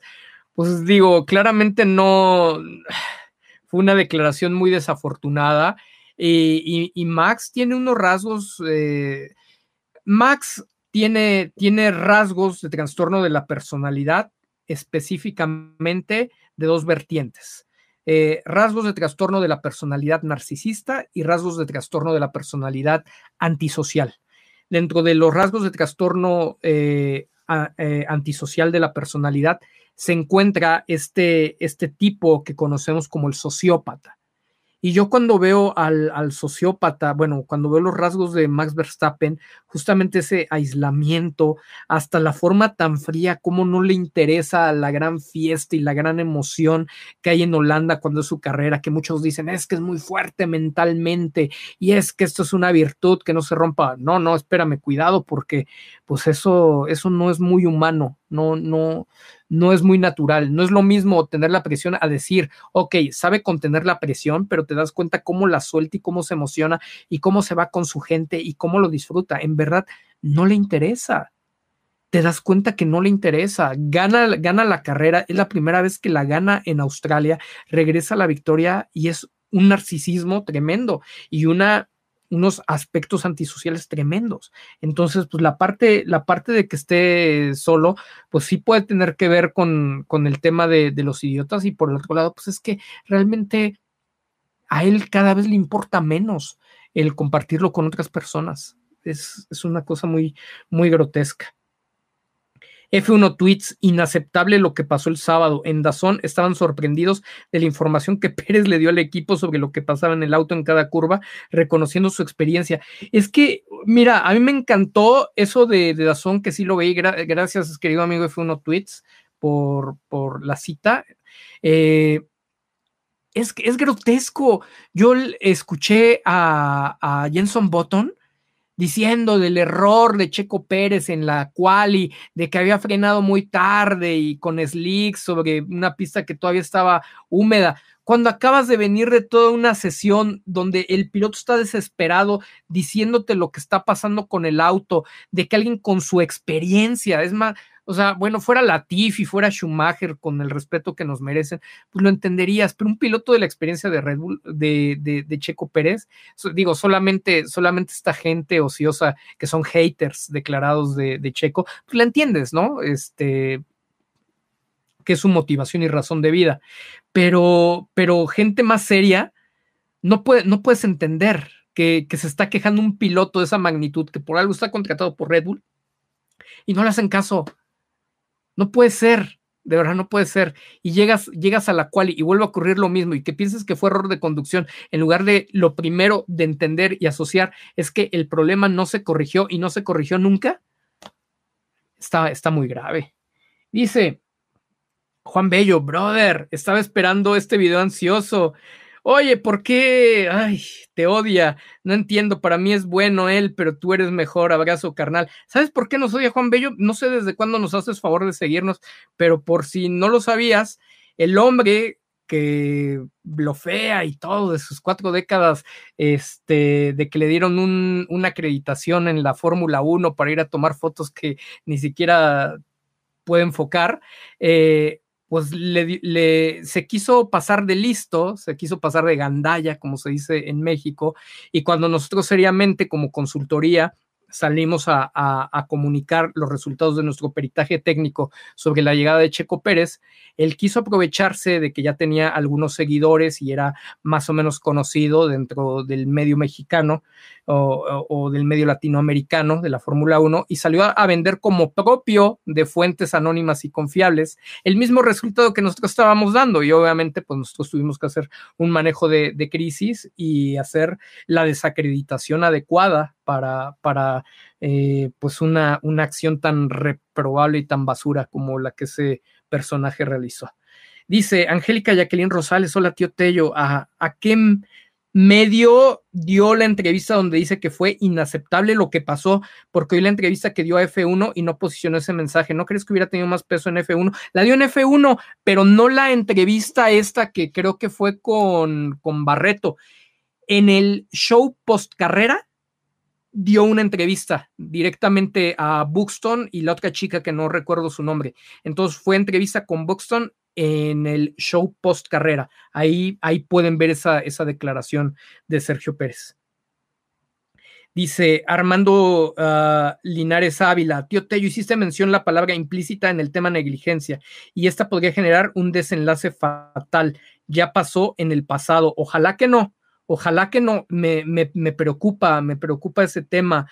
Eh, estamos hablando de un tema de, frenos, donde de forma muy simplista dices, eh, eh, frenó tarde con slicks en una pista húmeda y el piloto te está diciendo, te está hablando de problemas toda la sesión anterior, confía en que son profesionales en su equipo, sale a dar el máximo en su primera hot lap de, de quali y, y es un pasajero del, auto más veloz, o sea, es, es, un tema que, que, de repente se menosprecia en aras del espectáculo. Miguel Viveros, es absurdo pensar en un sabotaje, esto es un negocio, como bien dice Alberto, pero sí una tolerancia a la, a la improductividad, porque el resultado lo tienen con y sin checo por ahora. Correcto, correcto, de acuerdo con Miguel Viveros. Saludos, Miguelito. José Josué Yacer Molina, tío, Marco le echó la culpa a Checo por la cual y durante la post quali y la pre de la carrera Buxton estuvo retomando el tema y cómo Marco atribuyó el fiasco de la cual y errores de Checo.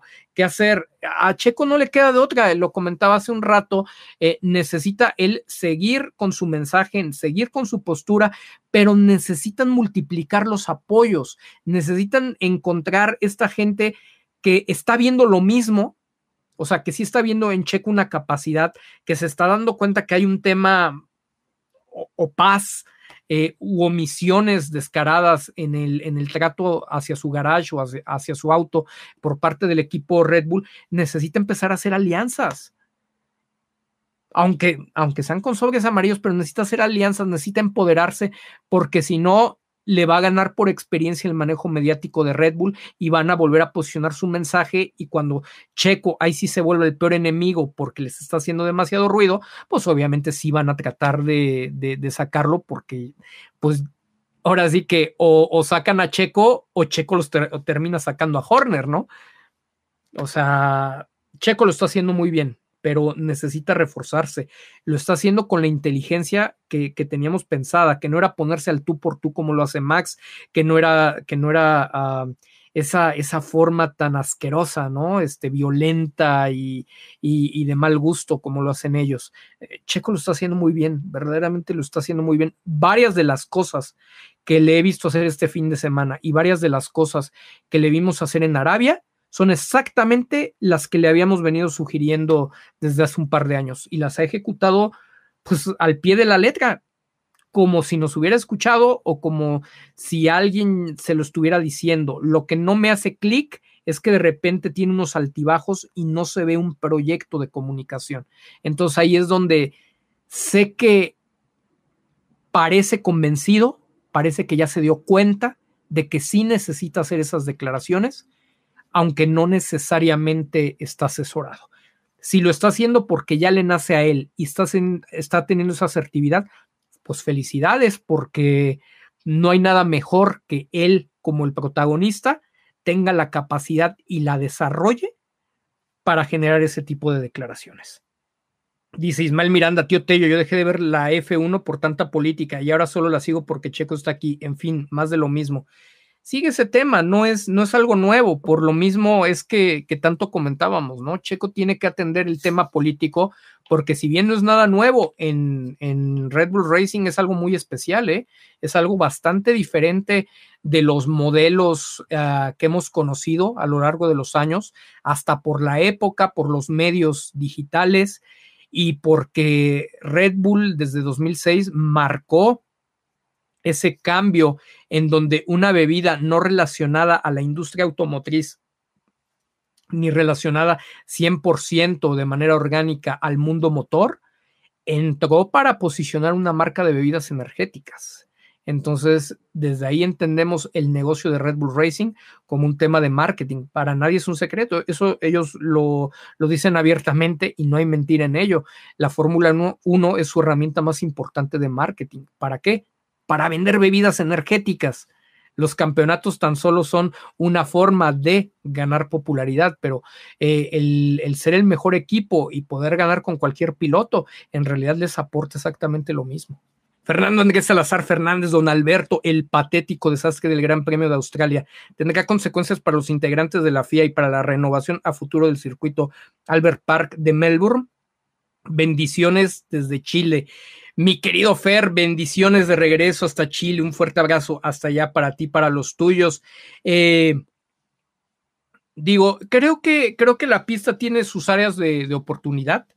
Eh, pero hubo, una, hubo unas situaciones que yo no se las atribuyo tanto, ¿no? Al, al tema de, de, de, la pista y de los integrantes. Sí, de repente nos empezó a pasar algo muy extraño, muy a la, a la Masi, ¿no? Que, que justo es de aquellas tierras y está a cargo de la dirigencia del evento.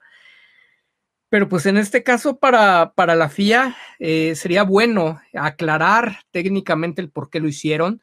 Lo vemos que era por una cuestión de cómo iban a quedar los lugares y de porque por un tecnicismo tenían que pasar por la meta para que oficialmente quedaran registrados dentro, dentro del orden, pero, pero vaya que, que, volvieron a pasar aceite, ¿no? Este, para tomar las decisiones y para esclarecer por qué se estaba haciendo de esa manera. Entonces, híjoles, bueno, eh, sigue siendo área de oportunidad eh, para, para la FIA, para la dirección de carrera, muchas de las cosas que está sucediendo. Ahí ustedes dirán, tuvo, tuvo hasta cierto punto, digo, yo creo que siempre es emocionante ver las, las rearrancadas detenidas, ¿no? En la, en la carrera.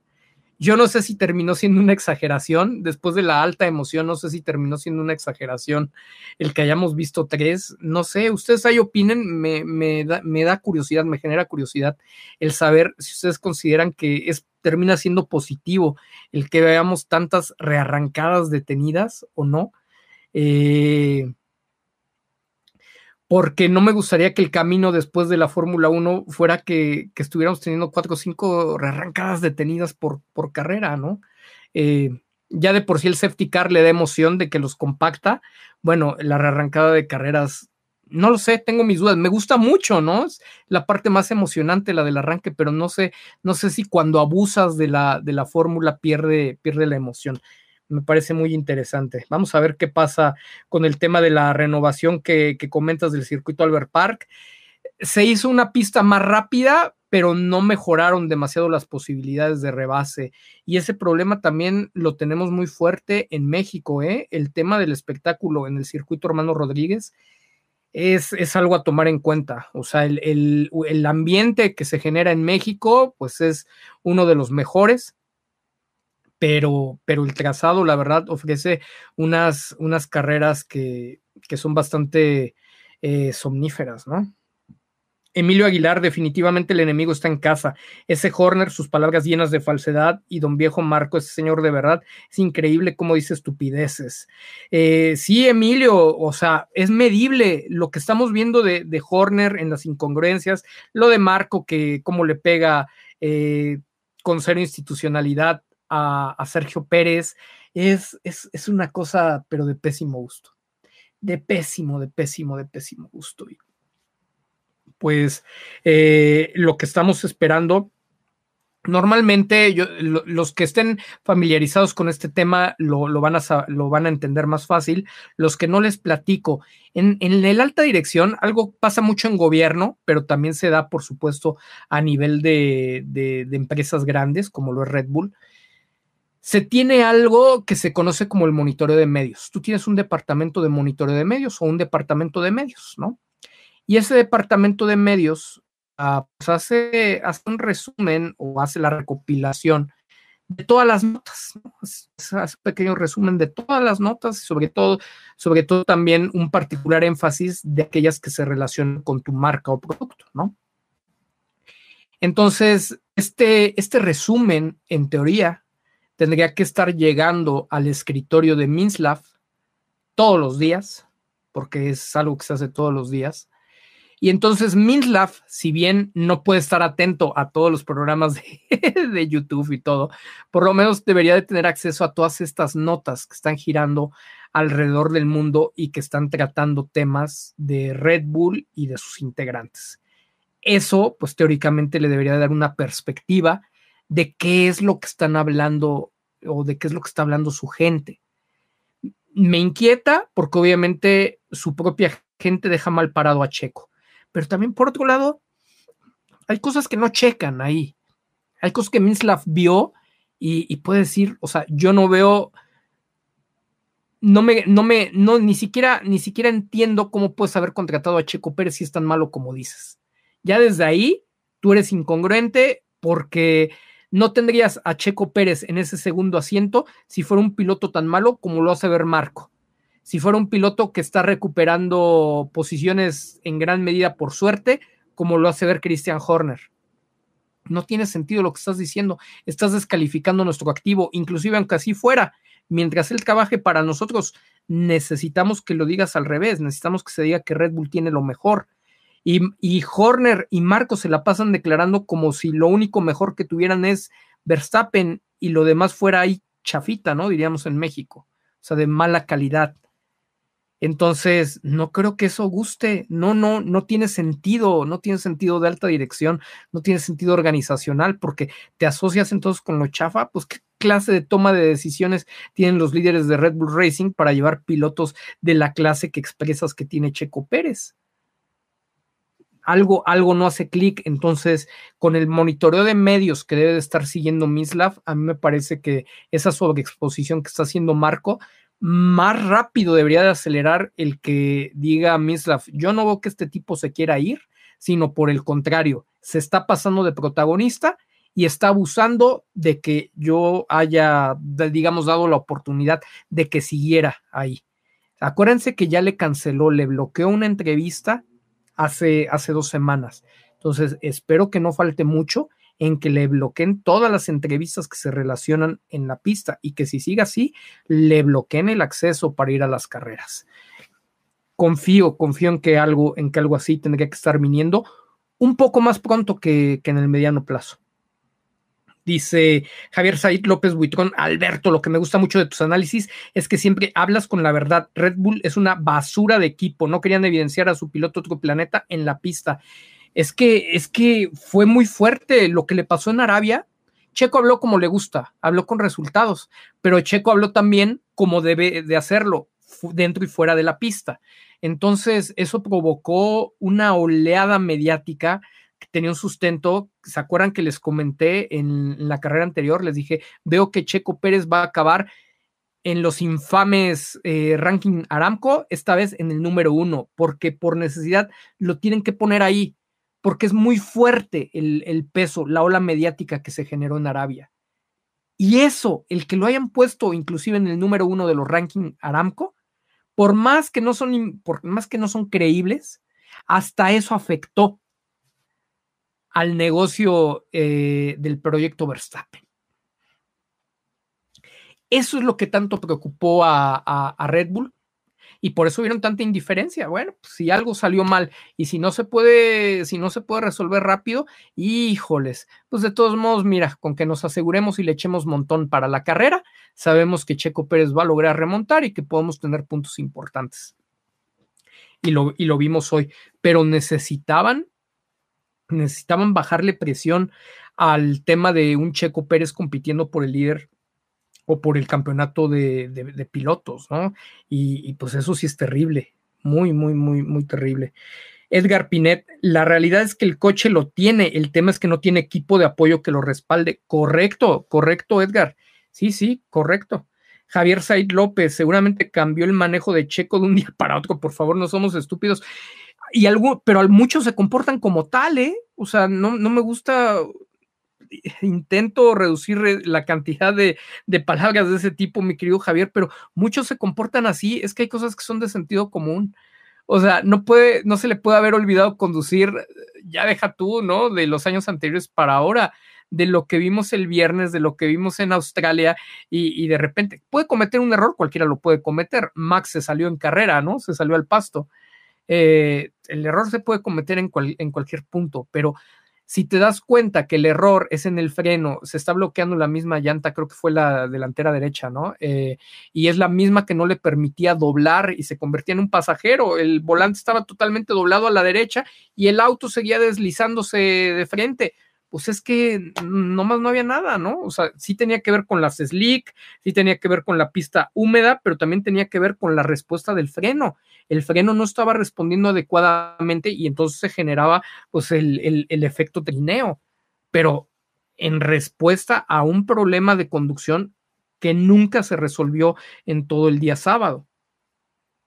Dice Oliver Pérez, ¿qué opinas del tweet que puso Red Bull diciendo que Checo había dado una recuperación decente y cuando lo hizo Max en Arabia pusieron regreso gigantesco?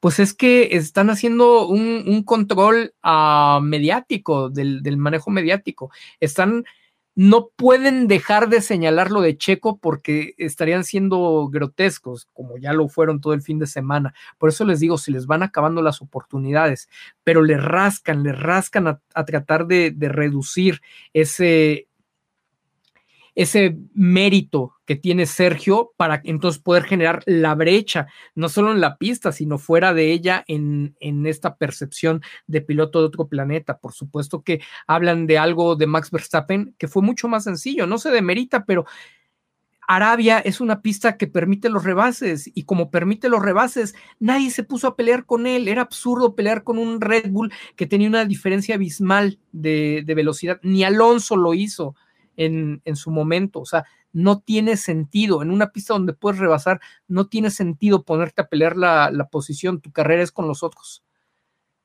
Y entonces rebasar esas posiciones pues era, era strike cantado. Por eso Alonso ya había dicho que Max por lo menos tenía que estar adelante de él. Lo mínimo, ¿no? O sea, él mismo dijo que tenía que estar en segundo lugar. Era lo mínimo, era un secreto, un strike cantado, y no era lo mismo en Australia. Dice Iván Q, ¿algún periodista de la prensa extranjera ha hablado sobre ese tema del por qué el garage se tardó tanto en resolver el problema o ha tomado la declaración de Checo? Eh, de lo que hemos visto, muy, muy pocos, ¿eh? En general, en general no ha sido, no ha sido masivo. Eh, se ha hablado mucho más del tema de que el equipo responsabiliza a, a, Checo Pérez, pues obviamente por esta, por esta inercia. Pero hay que seguir haciendo el trabajo. Este es un trabajo, se los he comentado. La propaganda es un tema de repetición. Y obviamente cuando, cuando Checo Pérez no acostumbraba a hacerlo, pues está tomando por sorpresa propios y extraños. Eh, va a tomar algún tiempo en que, en que lo retomen masivamente, en que inclusive lo tomen en serio con esas declaraciones y tendrá que insistir y tendrá que insistir y tendrá que insistir hasta, hasta que normalice y posicione sus mensajes. Es un trabajo eh, de posicionamiento que tiene que realizar y ese no se hace un día para el otro. Entonces, yo lo veo como una parte natural del proceso. Hoy no me importa tanto lo que dice Marco y lo que dice Horner, porque siempre lo han dicho y aún con todo y eso lo tienen que matizar. Eh, o, o, lo han tenido que matizar por momentos un poco, ¿no? Entonces a mí me, me, ocupa más lo que está haciendo Sergio y sé que será parte de un proceso mientras él decida y continúe por esa línea, el repetirlo hasta que se logre posicionar. Dice Arturo Quiroso Latiote, yo estuve checando los videos de los problemas que tuvo Pérez durante la práctica 3 y la calificación. Es evidente que alguien alteró el software del sistema de break by wire. Ahí, ahí estás, ¿no? O sea, puede ser, esa, esa, esa puede ser eh, la respuesta o no. La negligencia para revisarlo, la negligencia para resolverlo. O sea, dices, ¿se pudo haber alterado? Sí, a ver, el software lo sabemos. De repente, un, en la noche apagaste bien tu computadora y tenías el trabajo listo y en la mañana siguiente no encendió. Ese, ese tipo de cosas ocurren.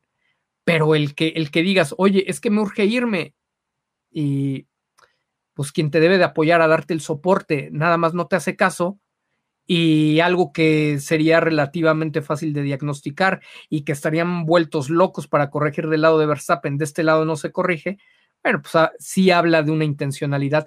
No necesariamente del fallo, ¿no? Sino una intencionalidad, pues en, en, demorar, en demorar el tema del resultado y en demorar la atención del problema, ¿no? Entonces, bueno, pues ahí, ahí aunque no queramos, fue, fue clarísimo que por acción u omisión, en este caso por una omisión a la atención del problema, Red Bull es totalmente culpable y responsable de lo que pasó el sábado con Checo Pérez, a diferencia del tornillo, ¿no? Que para el tornillo de Max Verstappen sí están culpando al mecánico, no a los golpes que presuntamente aflojaron esa, esa pieza. Dice Jorge Guadarrama, desde tu punto de vista, si inviertes en un proyecto de 50 millones y te das cuenta que tienes otro que si lo dejas crecer te puede producir esa cantidad en un año, ¿lo apoyarías? Pues es un tema, es un tema de negocios. Mira, hay, hay la parte, y sí entiendo, porque Luego no alcanzamos a ver el proyecto de Max Verstappen. El proyecto de Max Verstappen tiene sentido. Tiene un sentido en el tema de los hitos, tiene un sentido en el tema de los récords. Cuando tú ves a Michael Schumacher, que alcanzó a siete títulos, ¿con qué equipo lo asocian? Así, el primero que se les viene a la mente, Ferrari. No fue con el único equipo que tuvo títulos. Si yo les digo Hamilton, los títulos de Hamilton, inmediatamente lo asocian con Mercedes. La mayoría, ocurre así. Y sin embargo también tuvo un título con, con McLaren. Si Max Verstappen tiene siete títulos con Red Bull, ¿con qué marca se va a asociar? Con Red Bull. Y si esa marca queda asociada por muchísimo tiempo, si Max Verstappen lo, lo logran convertir en alguien que tenga el récord de campeonatos, pues el máximo ganador, el máximo campeón de la Fórmula 1, cuando te venga la memoria lo vas a asociar con Red Bull y entonces ese es un valor, o sea, genera un valor de, marca tremendo, ¿no? Una exposición, un posicionamiento que no es fácil, es un valor intangible, termina siendo un valor intangible, pero muy cuantioso, muy, muy, muy cuantioso. Es el proyecto por el que ellos están apostando. En el caso de Sergio Pérez, tienen un proyecto que desde la óptica de Horner y desde la óptica de Marco, eh, lo ven como muy a corto plazo, así de, ah, pues es dinero hoy, pero no lo vemos así como para la posteridad y todo. Lo que nos han puesto a pensar es lo que representa un campeón latinoamericano, que aparte es norteamericano, que está moviendo mejor que nadie de todos los representantes, eh, grupos, segmentos fuertes en el mercado de los Estados Unidos y que no, solo, no, tendría, no tendría ni siquiera necesidad de, romper el récord de los siete, ocho, ocho títulos. Casi, casi con uno, con un título que alcanzara, tendría para volverse la locura y para que fuera recordado en la región por muchísimos, por muchísimos años. Y esa parte no la están viendo, se quedaron como caballitos, así eh, se llama pensamiento lateral, ¿no? No pudieron salirse de la caja, no pudieron ver fuera de la caja. Y eso es lo que está pasando. El proyecto de Max Verstappen es bueno, tiene, tiene mucho sentido, pero por el otro lado también tiene un tema de riesgo y un tema, un tema de dependencia que no es ni saludable ni natural en una empresa de ese tamaño. No puedes depender del recurso humano. Es más, no puedes depender del recurso humano porque cuando uno hace el análisis de crisis, en la crisis siempre te vas a para el, análisis de riesgo. Los que lo ven deben de saber que también eh, partes del, del, peor de los escenarios.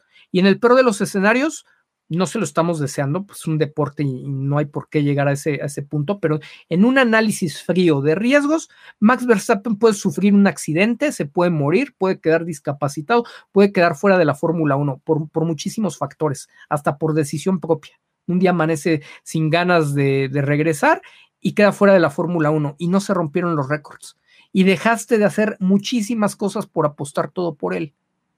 Entonces, ese, ese tipo de gestión de riesgos a mí me parece, me, hace demasiado ruido desde, desde que está en 2016 con esta persistencia y con la forma en que han destruido Red Bull. Sabemos que hubo alguna preferencia por Fettel, por sobre Weber, etcétera, pero nunca, nunca se llegó a este nivel extremo de la dependencia que hubo con Max Verstappen. Entonces, te hace mucho ruido de proyecto. A mí, a mí nadie me quita de, la cabeza que hay intereses que son fuera de la organización y que tienen secuestrada la organización Red Bull, no solo los Verstappen, sino coludidos, Marco y a lo mejor el propio Horner en, alguna medida o en toda la medida eh, para empujar que, que este hombre tenga ese beneficio. ¿Por qué? Porque mientras siga Verstappen, también ganan ellos. Entonces, como como todos están interesados en que eso continúe, pues aparentemente no se le ve riesgo, ¿no? No lo sabemos, no podemos hacer una, levantar una denuncia formal al respecto, pero hay elementos, desafortunadamente hay elementos que nos llevan a pensar que ese, que ese puede ser el escenario y no es, no es en el análisis de riesgo algo, algo que veas viable, o sea, que, dirías es que lo podemos hacer así y echar todos los huevos en esa sola canasta. No, se, sale, ahora, sí que es de, le estamos apostando un volado, literal, Red Bull apostándole un volado por un solo piloto, no, claro que necesitarías diversificar y si tienes pilotos que, que te pueden estar peleando al tú por tú, el que tengas un equipo con los dos pilotos campeones del mundo, ni Mercedes lo logró ahora que fue campeón Rosberg porque les renunció para cuando fue campeón le renunció para la siguiente temporada. Entonces podrías tener a, los, a dos campeones del mundo en el mismo equipo, sabiendo que son competitivos, robándote todo el reflector como se ha hecho en estas primeras carreras, estar ganando un dineral, tener feliz a toda la gente y a lo mejor, a lo mejor deportivamente Verstappen sigue ganando. A lo mejor no gana Checo, pero dices, el espectáculo está ahí, la gente que apoya a Checo se da cuenta que hay transparencia, los mercados están entusiasmados porque ven que ofreces espectáculo, no tienen nada que reprocharte porque apoyas a los dos por igual. ¿Saben cómo, cómo, cómo se llenarían y cómo se inflarían, cómo crecerían esos, esos indicadores en Red Bull? es una cosa extraordinaria. Por eso, claro que no puedo descartar que al mediano plazo, después de haber visto eh, todos los números, todo el manejo, toda la operación, logística, finanzas, etcétera, de, este monstruo Fórmula 1, eh, puedan venir decisiones que también eh, busquen encauzar a un beneficio mayor a, la organización Red Bull a través de su equipo Red Bull Racing, ¿no? Y, que pues por ahí sea que quede en evidencia, en evidencia o que al menos se tengan que alinear a, un proyecto con un beneficio mayor, eh, pues vengan las oportunidades para ambos pilotos eh, con condiciones más deportivas. Dice Andrés Ramírez, tío Tello, libera la bestia. No, no, no, este, nada de bestias, no vamos a apoyar tampoco a, Mercedes, ¿no? Eh, vámonos, vámonos con lo mexicano, que es el, el Vive 100 como tenemos que ahorrar recursos, ¿se acuerdan? ¿No? Estamos con el tema de tope presupuestal. Red Bull se ahorra recursos, tiene un garage bien chafa, cero soluciones, cero atención para, para Checo, pues vamos a ahorrar recursos y vamos por un Vive 100.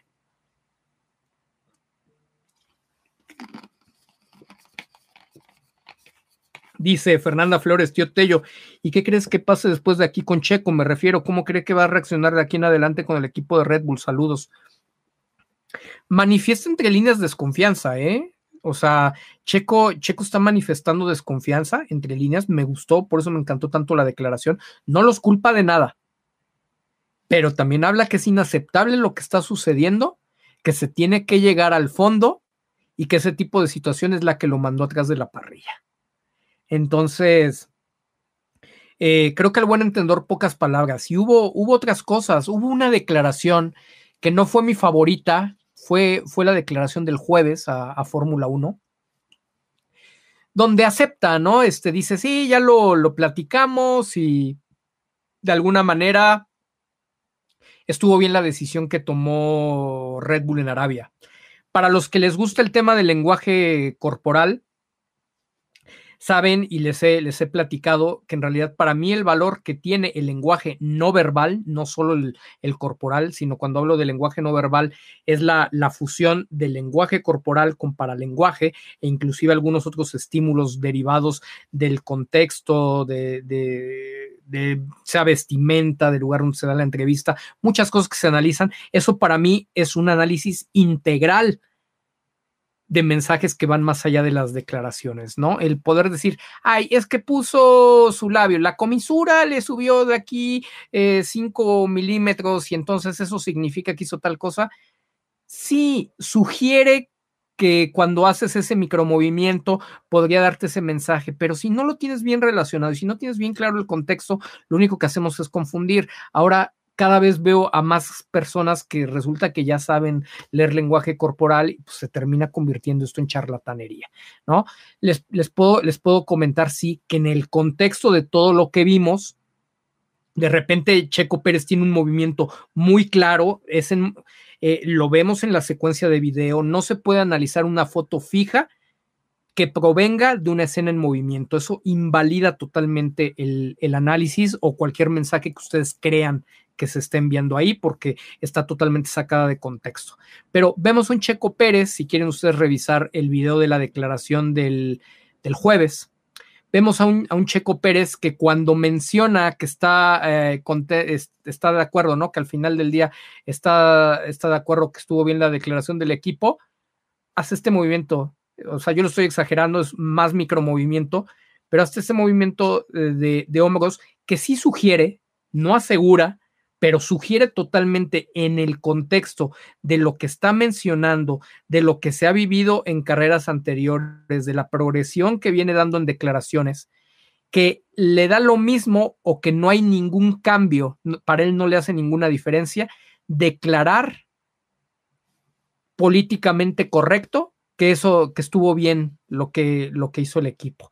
Y cierra eh, esa misma frase apretando los labios un, gesto, un gesto facial que, que, sugiere que no estuvo cómodo con, con, lo que dijo, no estuvo de acuerdo, que lo hubiera preferido callar, pero que bueno, pues al final era mejor decirlo, ¿no? Entonces, eh, no pasa nada con que haya dicho que sí. Lo más valioso en ese punto fue verlo echado hacia el frente, abriendo los ojos, y recibiendo un mensaje que, bueno, o emitiendo un mensaje que sugiere cuando dice aprendimos muchas cosas. Y es aprendimos muchas cosas. A mí, yo me sugiere totalmente con todo el contexto uh, de por medio de muchos, de mucho tiempo y de cientos de entrevistas que le he visto, me sugiere que Checo Pérez ya entendió cómo se juega el juego dentro de Red Bull y obviamente se tiene que esperar más cosas, pero me sugiere que está perfectamente consciente de cómo se están haciendo las cosas. Y cuando tú tienes conciencia de cómo se están haciendo las cosas, entonces tienes la posibilidad de generar soluciones creativas para poder atacar y resolver hasta el problema más grande que te puedas imaginar. Yo de, de verdad tengo, tengo buenas sensaciones, hay que esperarnos muchas cosas que pueden salir de las manos de Sergio, pero vale la pena que lo sigamos apoyando. Dice Alejandro Quiñones, sí, es un tema presupuestario. Yo en la posición de Checo le pago de mi bolsa al ingeniero, el cual va a dirigir mi equipo técnico y el equipo técnico solo se reporta con él. Claro, claro. A ver, por eso Alonso estimulaba a sus mecánicos en McLaren, que no le terminó funcionando, bueno, pero había una clara desconfianza de lo, de lo que podía suceder. Entonces, aquí sería muy interesante el saber a quién le puede, a quién le puede encargar, a quién le puede comisionar que, que, que esto suceda, que esto avance. Lo de Newey está bien interesante, no sabemos si vaya a renovar, si no vaya a renovar, se habló mucho este fin de semana de su ausencia. ¿Quieren que los emocione? Ojo, eh, no es ninguna exclusiva ni nada, pero ¿se acuerdan? Retomemos lo que siempre hemos hecho, porque es congruente con este espacio, el que nos gusta ver prospectiva. ¿Qué es la prospectiva? Pues el arte de, de, saber leer todos los elementos, todas las situaciones para poder generar uh, de manera hipotética, trazar posibles escenarios, resultado de lo que está sucediendo. Imagínense, imagínense que Newey no renueva, no renueva con, con Red Bull. Imagínense que Newey es tocado y es convencido no por Aston Martin, sino por Ferrari. Ferrari con el poderío, Ferrari con la tradición. Eh, pues un lugar, ¿no? Al que todo el mundo eh, del, automovilismo, para bien o para mal, pues lo quisiera tener en su currículum. A Ferrari no se le puede decir que no. Y que de repente un Newey fuera muy consciente, ¿no? De lo que está pasando en Red Bull y de que hubiera podido medir y darse cuenta que Checo Pérez tiene toda la capacidad, porque lo ve, él tiene acceso y nadie le va a contar con toda la experiencia. Hemos visto la relación, la relación que tiene con Checo, muy, muy, un poco seco ¿no? Bueno, más bien, más bien como callado, ¿no? Pero se ve que ha tenido identificación y, y yo he visto también en la parte del lenguaje corporal, he visto afinidad, he visto afinidad, hasta cariño, podría decir, por, por, por Checo, estima, estima por Checo. Imagínense que se va a Ferrari y dice, necesitamos traer un piloto capaz de, de echar esto adelante, tanto por la retroalimentación como con la capacidad de pelear arriba. Y ¡pum! ¿No? Digo, a donde se vaya Newey, seguramente va a haber presupuesto y va a haber un buen auto. Y que por ahí hubiera una buena relación y de repente te llevas a Checo. Y por eso Checo también se está soltando el pelo y está declarando, porque ya también entendió que se necesita posicionar bien para llegar con cartel y credibilidad al siguiente salto. Te la tienes que jugar, hay un punto en que te la tienes que jugar. Si nada más es por cuidar la chamba, pues entonces si eres barrichello, ¿no? Este, o botas o, o lo que tú quieras pero escenarios hay de ese tipo. Fui muy criticado, ¿no? Este, porque estuvimos platicando en la semana de las declaraciones que dio Horner eh, eh, al canal de noticias de Sky en Gran Bretaña. Y, hablaba, ¿no? De que no hay lugar para Hamilton, que ahorita ya por dos años, el mismo confirma, ¿no? Por dos años tenemos la pareja que está funcionando bien, obviamente Max y, Checo, entonces no sabemos dónde, dónde, dónde acomodarlo, no habría lugar para él. Pero ustedes, eh, si se dan cuenta, como Horner y Marco siempre abren la puerta. Si fuera Norris, dice, no, bueno, sí, siempre se puede considerar un piloto como él. Siempre lo que, lo que sea para poner como en riesgo el lugar de Checo y mantenerse en la conversación, lo ponen. Pero no pudo decir que sí, ¿no? Decir, bueno, pues en su momento un piloto como Lewis Hamilton nunca se puede descartar. ¿Por qué? Pues porque están comprometidísimos como en el tema Verstappen. Para Verstappen sería una burla, este, el que siquiera pudieran abrir tantito la puerta a decir que Hamilton estaría ahí. Y saben lo que Hamilton también le generaría a, Red Bull. Tengo claro que no pueden, no pueden coexistir Hamilton y Verstappen en un equipo. Entonces, no veo, no vería a un Lewis Hamilton llegando en sustitución de cualquier compañero de Verstappen, ¿no? pero lo que le produciría en Gran Bretaña, que es un mercado también muy importante para las bebidas austriacas, bueno, sería sumamente interesante. Le sumas, le sumas siete campeonatos, le sumas experiencia. No es algo que mercadológicamente puedas decir, no, no, no, Lewis Hamilton no es posibilidad alguna de llegar. Lo podrías decir ahorita en las declaraciones porque cuidas a Verstappen y de que no se te enoje nadie, nadie de ellos, pero si la posibilidad en un momento dado existiera y los tiempos se conjuntaran y Max Verstappen le dice, pues es que sabes que yo ya me voy, ¿no? Tengo una oferta más grande y ahí te dejo porque lo que siempre nos ha interesado es el dinero, ¿no? Lo competitivo del auto, pero también nos interesa mucho el dinero. Pues claro que, que hasta por despecho dirías, pues ahora yo me traigo a Luis Hamilton, ¿no? Entonces, nunca, nunca puedes decir que no y nunca puedes descartar las perspectivas que sí tienen, que sí tienen una forma de darse, aunque sea, aunque sea complicada, ¿no? Y esa es, esa es la seriedad de saber que prácticamente lo único que no se puede, pues es eh, llevarte a David, David Coulthard como piloto titular, porque ya ni está en forma y sería muy complicado, ¿no? Que regresar a la Fórmula 1 y nunca dio tampoco demasiados buenos resultados, ¿no? Ni siquiera, ni siquiera ahí. Entonces hay muchas cosas que sí son viables y dentro de esas cosas viables, por más complicadas que sean, el que Lewis Hamilton pudiera llegar a Red Bull un día o el que Checo Pérez sea campeón ya estando en el equipo, no son para nada cosas imposibles son complejas, imposibles, ¿no? Eh, acuérdense cuando todos decían que Checo era imposible que llegara a Red Bull, que eso era una tontería y que vendíamos humo y que vendíamos no sé cuántas cosas. Estaba comprobadísimo, estaba trazadísimo todo el plan, la reconstrucción de hechos.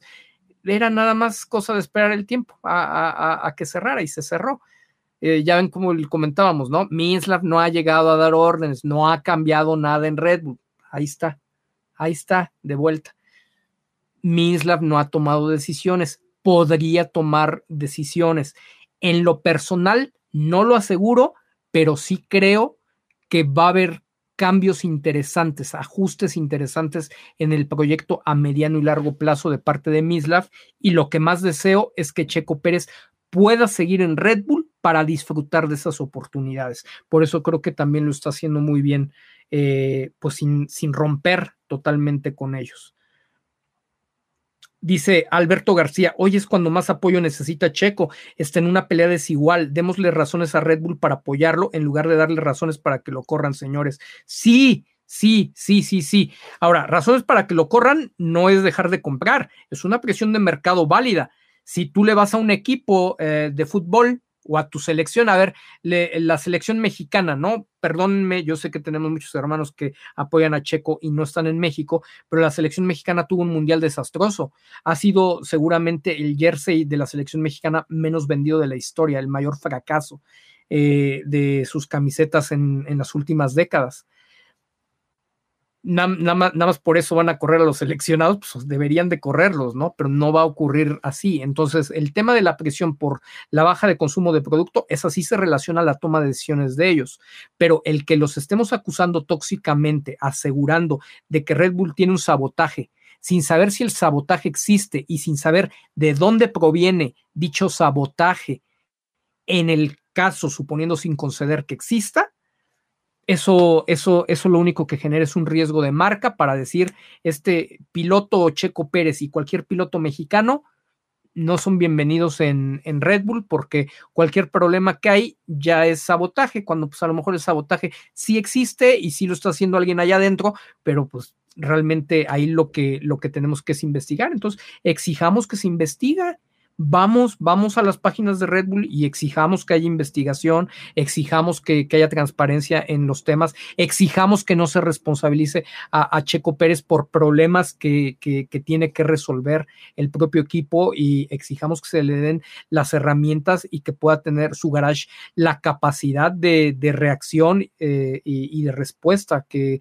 que requiere y que se que se tiene en el otro garage. Eso sí lo podemos ir a exigir, eso, eso no pasa nada, pero vamos a llegar, es sabotaje de Red Bull, o sea, le estamos a, comprando un atajo de salida a Checo que hasta ahorita no ha decidido tomar. Daniel Medina, Horner finge muy bien, poco a poco sale a la luz la verdad de lo que Red Bull, sí, totalmente de acuerdo, Daniel. Eder Merck, el problema de Checo es demostrar que Max es como cualquier copiloto terrenal, que no es de otro mundo, que no es invencible y que puede perder el campeonato a manos de su compañero. El problema, como dices, ¿no? O sea, es entre comillados, porque ese problema se lo generó en Arabia. Y ese problema, pues, derivó de cerramos los ojos y, ay, pobre Checo que no tiene que, no se, que tiene un problema que no se le puede resolver y, ay, Checo se equivocó conduciendo, ay, ese Checo es tan inconstante, pero bueno, es buen chico y da buenos resultados. No, tienen un colmillo más retorcido eh, y Horner, Horner al final del día no es, su, no, es su amigo. Si tienen, si tienen que llorar en casa de alguien, pues Horner va a decir que lloren en casa de Checo y no en la suya, así que no nos confiemos. Dice Emilio Aguilar, ¿cómo puede ser Lambiase juez y parte? Eso es totalmente inaceptable y se hace evidente la preferencia. Qué mal, claro. Y ya lo, platicábamos. Supongo que la mayoría tuvo oportunidad de ver ese contenido. Eh, se derivó del análisis de la carrera de, de Arabia, en donde retomamos, no es algo nuevo. El año pasado se sustituyó a Guillermo Roquelín, que otrora fuera el ingeniero de carrera campeón con Sebastián Vettel que, fue por varios años ingeniero de carrera en jefe de Red Bull, que junto con él Checo empezó a crecer muchísimo al inicio de la nueva generación de autos el año, el año pasado, antes de que viniera el tema de actualizaciones y, de desarrollo, y de repente, ¡pum!, deciden que él se vaya a hacerse cargo de la academia, que ya no daba resultados con Marco, y ponen, nombran en su lugar a Giampiero Lambiase. Mm, yo no tengo ninguna duda que Giampiero Lambiase tiene el perfil adecuado, la capacidad para hacer algo grande como jefe de ingeniería de carrera. Pero, curiosamente, Max también dice, por capricho, según esto, digo, los caprichos de Max no nos extrañan, pero comenta que él se tiene que quedar con Giampiero Lambiase, que Giampiero está bien, pero Giampiero Lambiase tiene que seguir siendo su ingeniero.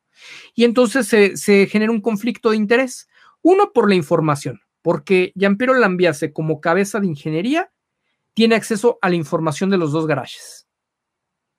Alguien me dice, pero es que Piero no le va a jugar chueco a Checo Pérez porque lo conoció y fue su ingeniero en Racing Point.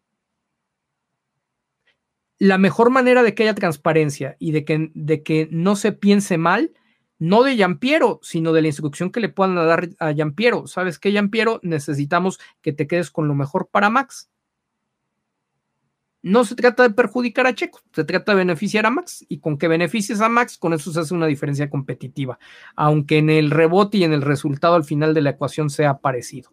Entonces, eso, eso sucede, Giampiero tiene información, posee toda la información que se tiene en pista de ambos autos y él puede generar las mejores configuraciones a partir de toda la información generada para uno o para dos autos es muy de llamar la atención que después de que Max tuvo el problema, de repente creció tanto, ¿no? Este, el auto de Checo para la Q3 en Arabia, sea porque compartió información que tenía Max y que no estaban compartiendo, o sea porque terminó la chamba de Yampiero como ingeniero de Max y tuvo oportunidad de, de desarrollarse, de ejecutar como director de ingeniería de carrera de Red Bull. Entonces, no puedes esperar a que el ingeniero jefe de carrera de Red Bull se desocupe de sus compromisos con Max para poder respaldar al garage de Checo por igual.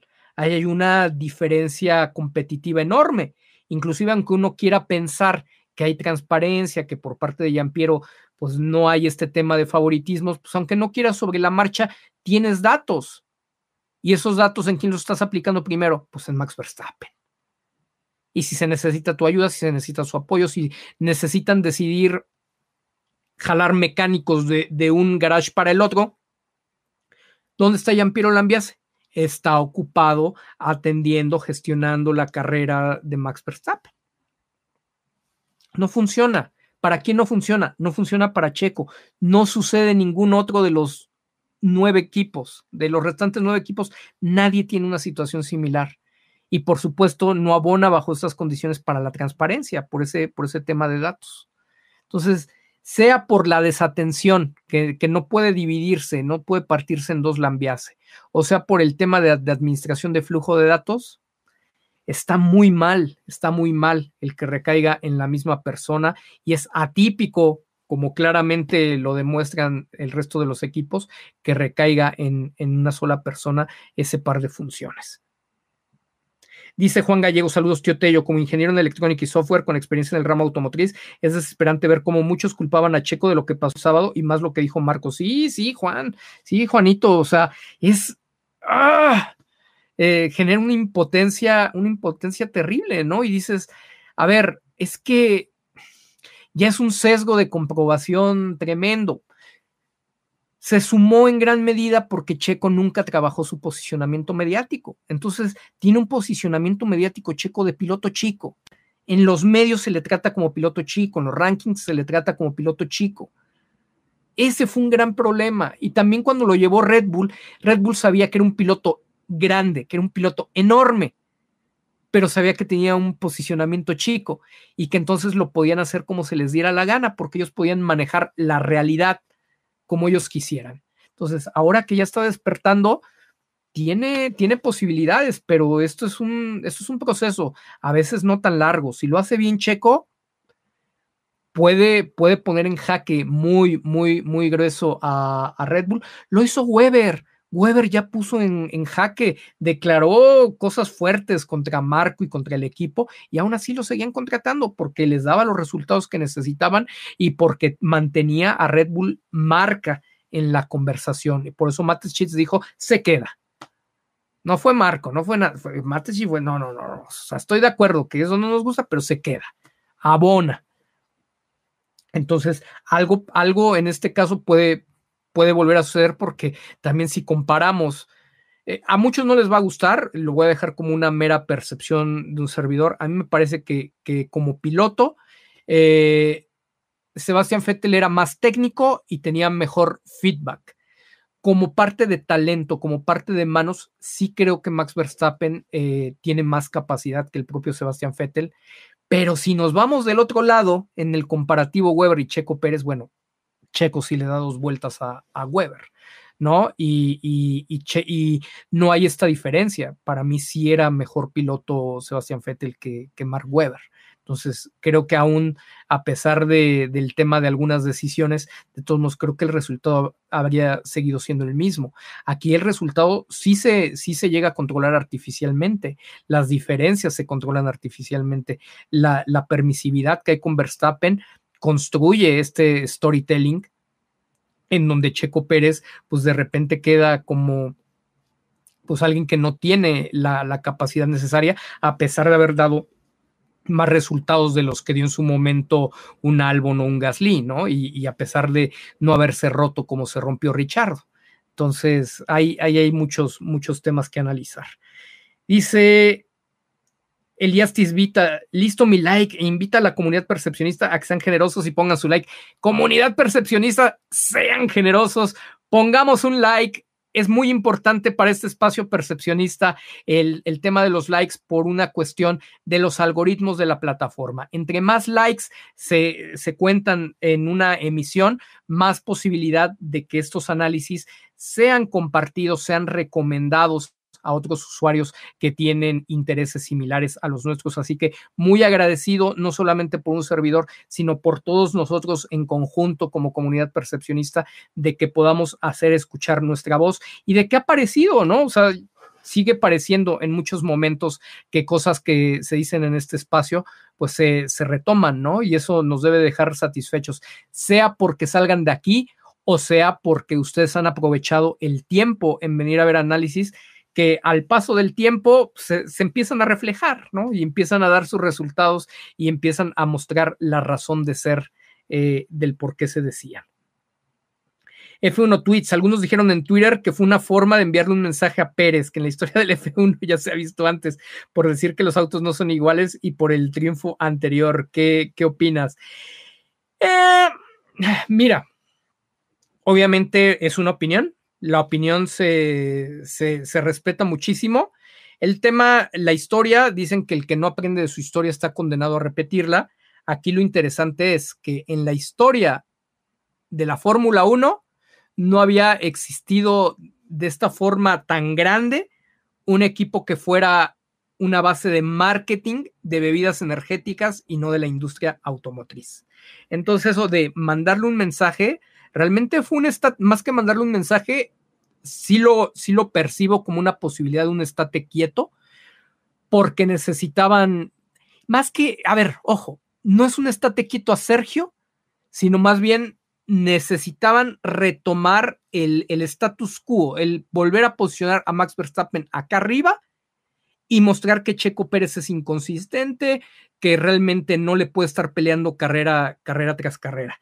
Pero esto así nada más de, de que es porque los autos no son iguales y porque es una represalia, me parece exactamente igual que cuando dices, Mislav ya llegó y por eso cambiaron las cosas. Ves, eh, en cuanto la mayor parte de esos análisis, con mucho cariño y con todo el, el respeto, son tan reduccionistas que dices, ah, mira, este, este Vive 100 es color verde, es de limón. Así se están haciendo los análisis, tanto de los medios establecidos, de las vacas sagradas o, expertos de, la materia, de los creadores de contenido, se toman de unos elementos tan simples para hacer su análisis y conectan de forma tan sencilla que, a ver, si algún amigo nuestro eh, que esté viendo este, este directo desde otro país que no sea México, yo le aseguro que este Vive 100 es sabor limón o es sabor pepino o es sabor de alguna fruta que relacionemos con color verde, a lo mejor por la cáscara de color sandía, me lo va a creer, va a decir, tiene sentido, lo estoy viendo. O sea, sí, claro que se lo creo. Entonces, de repente, Checo no habla, nunca, no solía hablar, no solía ser tan directo, y dices, vino una represalia por decir que lo del, lo del garage, este, no, eh, solamente era para un piloto para quien sabe, esa declaración no es la primera vez que Checo la hace. Es por lo menos la segunda vez que Checo declara que cuando él llegó, ese garage solamente eh, funcionaba de un solo lado.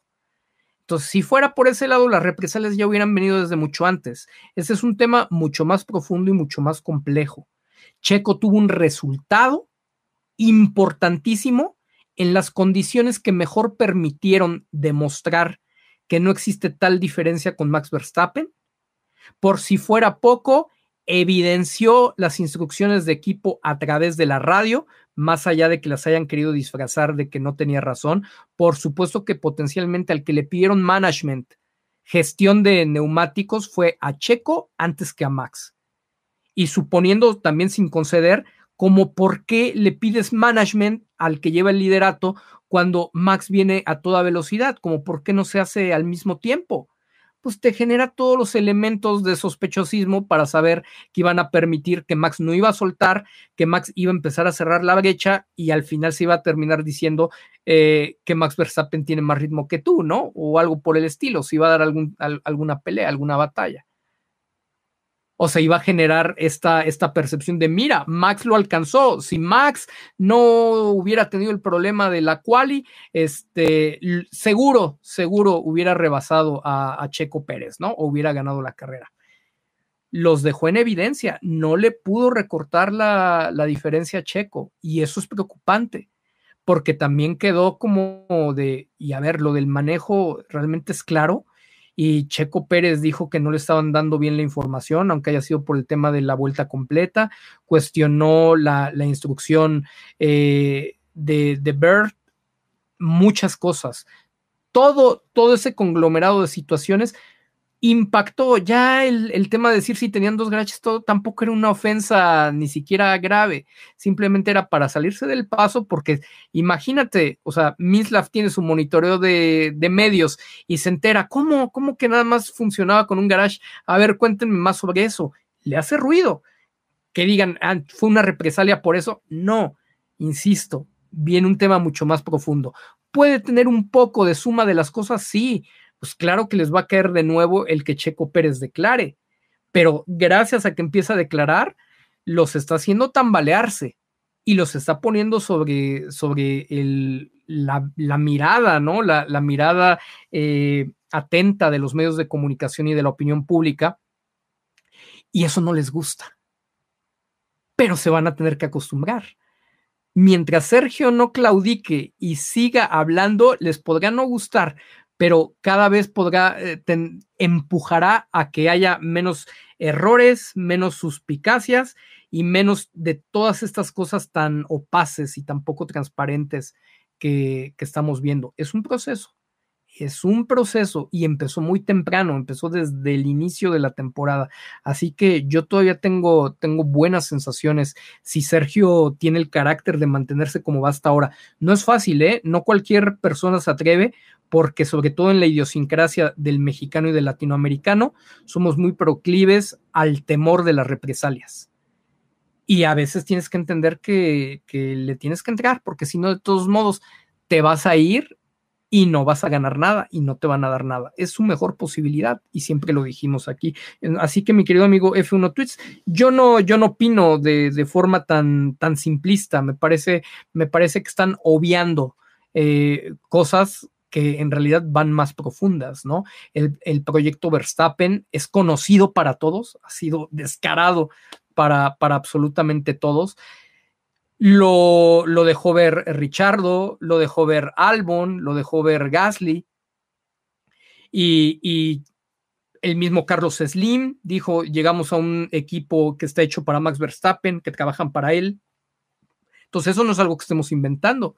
Si de repente viene una exhibición del famoso piloto de otro planeta, como la que pasó en Arabia, pues no lo veo como una represalia, una simple, simple declaración, lo veo como una, como una respuesta, una reacción a una amenaza más profunda que se lo hayan originado a propósito no, pues habría que ver, tienen que llegar a las últimas consecuencias, como dijo Sergio, para ver si alguien lo mandó provocar o si simplemente se generó como parte de los problemas que existe tanto en el tema de software o como un tema de los fierros que no tienen palabra en, el hardware y simplemente pues lo que se juntó fue la oportunidad de ser displicentes, negligentes y, y no quererle dar atención para que de manera muy orgánica pues se pudiera abrir esta brecha, ¿no? Pudiera haber esta problemática que complicara eh, la calificación de Sergio y eh, mandar a Max Verstappen muy por encima de él en, en la contienda. Así lo, así lo veo yo, ¿no? Obviamente puedo no tener la razón, simplemente comparto mi perspectiva. Me parecería muy simplista eh, eh, un comentario de ese tipo. No sé, no sé tú qué opinas, querido amigo. Pilar Vázquez, Alberto, ¿qué opinas del uso del audio on board de Checo nuevamente? Hasta para poner en la mesa la idea del cambio de hora de la carrera en Australia en el próximo año. Me parece ya aprendió, va bien va bien, va bien, va entendiendo, va entendiendo este, este tema. Insisto, el mensaje que yo tendría ahorita para Checo, si ya tiene quien lo esté asesorando o si él tiene ese talento y más bien no lo había querido desarrollar o había considerado que no lo tenía que decir, porque le vi buenas declaraciones en McLaren, ¿eh? Eh, tampoco puedo decir que no lo trae, ¿no? Y que no tenga la capacidad, capacidad tiene.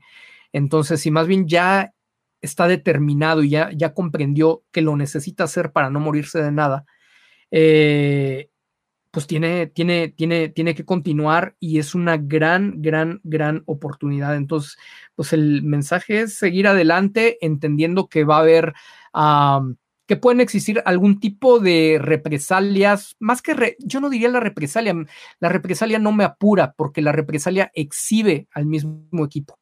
Si actúan visceralmente en perjudicarte de, manera ah, muy notoria, ¿quién se mete el balazo en el pie? En el equipo. Así que no me parece viable. Si lo hacen de tal manera que tan solo compliquen tu carrera o los puntos que puedes obtener en comparación de Max, eso todavía se ve más viable. Hay que estar conscientes de que el proceso en el posicionamiento mediático, cuando nunca lo has hecho, cuando no estaban acostumbrados a que hablaras, va a ser ríspido podría generar algunas fricciones, pero terminan por acostumbrarse. Entonces, como doble, doble, doble problema, una, resolver lo que estás haciendo y dos, acostumbrarte a que a partir de ahora lo voy a decir. Así que Checo, síguelo repitiendo. Está, es algo que está matemáticamente comprobado, que con la repetición se vuelve, se, se, la, con la repetición del estímulo se vuelve un estado de ánimo. Así que no pasa nada, se sacarán de onda, eh, te desmentirán, pero va a llegar un punto en que te conviertas también muy interesante en el tema de declaraciones. Y si te vuelves muy interesante en el tema de declaraciones, te conviertes en un atractivo para Red Bull porque tienes mucha presencia de marca y, y generas mucha, mucha actividad en la conversación. Entonces, ojo por ahí, porque ese es el core, ese es el núcleo de cómo, de cómo funciona el equipo de Fórmula 1 para el tema de la marca global de las bebidas energéticas. Ahí, y esa, esa parte es la que no quieren decir, la que no comentan y la que no les interesa que se vea al, al interior con Christian Horner y Helmut Marco. Dice, mercado económico en lo deportivo, Checo les ha ayudado a desarrollar el coche, cosa que el piloto de Galaxia no identificada, no ha hecho nada correcto. Digo, seguramente ha madurado, seguramente le ha aprendido a Checo porque no había tenido de quién aprender. Digo, tan, es así que por eso vemos los pobres resultados de Richardo cuando salió. Sí creo que uno de los errores de Checo ha sido posicionar mucho que hasta le ha aprendido a Max. Digo, yo creo que todo mundo podemos tener la humildad de aprenderle a mucha gente sin importar si son más chicos, y tienen menos experiencia o lo que sea. Pero también nunca vas a escuchar a Max hablando de todo lo que le ha aprendido a Checo Pérez. Y estoy convencido, como lo vimos con Stroll, de cuánto crecieron esos jóvenes al lado de, Sergio. Entonces, seguramente Max ha crecido muchísimo al lado de Sergio, pero también, o sea, sabemos lo que le ha costado el tema de desarrollar el auto, porque lo pide en determinada forma que genera una descompensación, ¿no? Que genera un balance eh, en, en, el desarrollo que no, que llega o lo empuja a cierto punto donde no puede avanzar más y donde no se puede convertir más rápido. Dicho no por mí, ¿eh? Dicho, dicho por los propios ingenieros, Pierre Waché y, Guillermo Roquelin.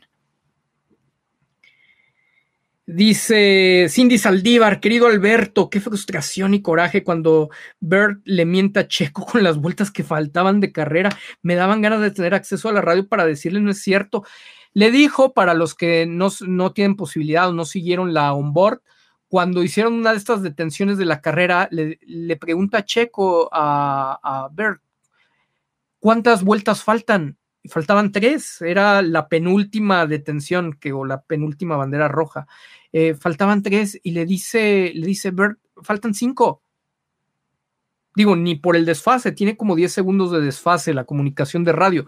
No checa, o sea, no, no, no, no, se termina de entender si, si realmente este personaje eh, tiene algún tipo de déficit de atención o algún tipo de problemática para ser preciso en los datos eh, o cuál es el interés que juega, eh, el que se confíe checo, el que diga, ah, tengo cinco vueltas y, no presiona al máximo, te abre una ventana de especulaciones que para los que nos acusan de especuladores, no, o sea, ponlo en la perspectiva no nos acuses a nosotros, haces un análisis y cuando tú tienes, cuando tú tienes este tipo de pifias, para no acusarlo de mentiroso, cuando tienes este tipo de pifias o de incapacidades, pues aunque no quieras, te abre un terreno, te sustenta la posibilidad de especular sobre una intencionalidad para, para dar datos negativos, para dar datos equivocados. Entonces, eso, eso sale más allá de, del querer jugarle al purista, de decir, no, no, no, aquí no vamos a alimentar las teorías de la conspiración. No, es que no las estamos alimentando, estamos analizando todas las posibilidades. Los que vienen alimentando esa problemática son tanto los que niegan que existen nada más, nada más por, por, decir hay que ser profesionales y no hay que alimentar tal cosa, como los que aseguran que sí existen. Necesitamos un punto medio, un punto de, equilibrio para poder tener un verdadero análisis objetivo. Ni podemos asegurar que hay una intencionalidad o, una, en ese sentido, una mala intención de Bird de mentir, ni podemos decir que, que no la hay podemos decir, hay una incapacidad clara. Se necesita establecer el por qué se está equivocando de esa manera. Y por eso le hemos insistido a Checo, revisen las onboards, están pasando muchas cosas. Y dice Checo, es que allá tienen más información, pues claramente tienen más información, ¿no? Pero si, si no puedes atinar ni a darle el número de vueltas correcto que faltan, híjoles, necesitas cambiar de ingeniero. Y se acuerdan que lo hemos dicho muchas veces, necesita venir un cambio de ingeniero. O sea, no hay forma de confiar en Bert. Parece que hay una buena relación, pero creo que es más por la inteligencia de Checo que sabe que depende de él porque es lo que hay. Pero necesita Checo un ingeniero de su confianza. Muchos pilotos terminan llevándose ingenieros de su confianza. Necesitaría Checo pelear por tener un ingeniero de su confianza para que ese ingeniero de su confianza pues también le cuide la espalda. Y eso es algo que no, que a lo que no tan fácil va a quererse de Red Bull, ¿eh? Pero pues eso sería vital. A ver. Joel Soto, deberían enfocarse en el mercado que más les deja, Checo multicampeón y luego contratan a Pato y ¡pum! Para el cielo esos números, jaja, saludos tío. Pues no, no está mal, fíjate que no está mal, no está mal visto. lo que dejaría Checo con un campeonato sería extraordinario. Lo de Max Verstappen sería extraordinario, pero o sea, ¿cuántos años has perdido de posibilidades con Red Bull? Porque todo se lo estás apostando a la dependencia de Verstappen. No es natural. Los que sean empresarios aquí, alta dirección, tomadores de decisiones, saben que no tiene pies ni cabeza. Si te detienes a analizarlo, no tiene pies ni cabeza, porque el que me respondas es que este piloto es, de otro planeta, es que este piloto está de otro nivel. Tenemos que aceptar que Max está en otro nivel. No, no, no, no, no, no. Eso es demasiado abstracto para la toma, para la toma de decisiones. O sea, lo tienes que medir y no lo puedes medir con base en las estadísticas que están en Wikipedia. O sea, cuando, cuando tú lo mides en las carreras, pues obviamente tienes que medir con qué herramientas eh, se ejecutó, eh, cuáles, cuáles han sido todas las circunstancias para realmente tener eh, un comparativo. Si va a ser tu benchmarking, necesitas compararlo con prácticas que estén equiparadas. Si no, está viciado tu ejercicio cuando, cuando tú ya haces un, un, un ejercicio, eh, haces un comparativo entre Verstappen y Sergio con condiciones equilibradas, se, se, rompe cualquier mito de, de, los que están vendiendo. Entonces, como por qué tendrías que estar desperdiciando años en los que podrías tener dos pilotos competitivos, por si uno falla, por si uno te dice adiós o por si simplemente ya no es compatible con, con el equipo. O sea, no, creo que, creo que las relaciones a largo plazo, como lo vimos con Hamilton, como se vio con Schumacher, terminan dándose más de, de forma natural, de forma orgánica. Inclusive la de Schumacher, bueno, pues él armó el equipo, se puede ver documentado en la historia como Ferrari también llevaba muchos años de estar mal, les costó trabajo, pero el tipo era un estudioso, era clavado, era el primero que llegaba, era el último que se iba, eh, reconstruyó, llevó inclusive a los directivos para que se tomaran las decisiones. Era normal que fuera el piloto número uno, era, era a fuerza que eso tenía que ocurrir, porque él era el proyecto. Él había, él construyó o reconstruyó eh, eh, lo que fue un Ferrari ganador. Pero con Max Verstappen eso no, no existió. Ni siquiera, ni siquiera ha sido capaz de construir eh, o colaborar de manera tan importante o de manera importante con los autos. Vean, vean mucho estas, esta serie, el, el, documental de Loki de Bernie Eccleston o el de Carrera a la Perfección o rumbo a la carrera rumbo a la perfección, algo así, eh, ya sea en F1 TV, en HBO, eh, creo que la de Loki está en Star Plus. Y van a ver, eh, van a ver parte, van a, van a entender un poco de la historia. Siempre está sesgado, por supuesto, pero hay temas que no tienen conflicto de interés y que te, que te dejan entender que a veces se comparan peras con manzanas y son muy simplistas, como nos decía nuestro amigo F1 tweets de algunas opiniones que andaban por ahí en, Twitter. Son opiniones demasiado simples, demasiado reduccionistas sobre la historia de Fórmula 1, ¿no? De, gente que sobreestima sus conocimientos, nada más porque ha estado sentado 40 años creyendo, creyendo que estar frente a una tele te da conocimientos, ¿no? Inclusive, pues gente que se ha llegado a parar en el paddock, pues no necesariamente tiene la capacidad de análisis. Aquí, aquí me recuerda un poco, y cada quien a lo mejor les ha llegado a pasar en su área de trabajo. Yo tuve por, tuve por varios años, casi una década, eh, un estudio, una casa de productor, un estudio de, grabación eh, de, música, de audio profesional. Y estuve asociado, estuve asociado con un personaje importante de, la vida pública nacional que le gustaba, que le gustaba mucho eh, cantar por hobby. Entonces, dentro de los acuerdos que hicimos cuando montamos o cuando íbamos a montar esa empresa, eh, fue que yo me iba a hacer cargo de la, del equipamiento del lugar para ponerle pues, la, tecnología de punta que existía en aquellos años, yo también en mi perfil como ingeniero de, de sonido. Y él me dijo con toda la certeza de que él sabía cómo acondicionar el lugar para, para, convertir el estudio, ¿no? Entonces él se hacía cargo de la construcción del estudio, un poquito vimos los planos, la distribución de, los cuartos, de la cabina de controles, de la cabina de audio. ¿Y cuál va siendo mi sorpresa? Le di, su espacio para que él pudiera trabajar. ¿Y cuál va siendo mi sorpresa? Que cuando llego a conocer el lugar, el lugar se construyó con tabla roca, que deja, permite pasar todo el ruido en una zona donde también era ruta de los aviones, donde estaba cerca de una avenida principal y se escuchaban los camiones. Y el aislamiento, el, tratamiento aislante de las paredes fue, fue nada más resuelto pegando alfombra. ¿Por qué? Porque él, en su hobby de cantar y con la importancia y lo conocido que era, visitó muchos estudios, visitó varios estudios, grabó algunos discos de hobby entonces, él pensaba que porque lo había visto, él sabía y tenía los conocimientos para hacer un trabajo acústico, para generar un estudio de, primer mundo.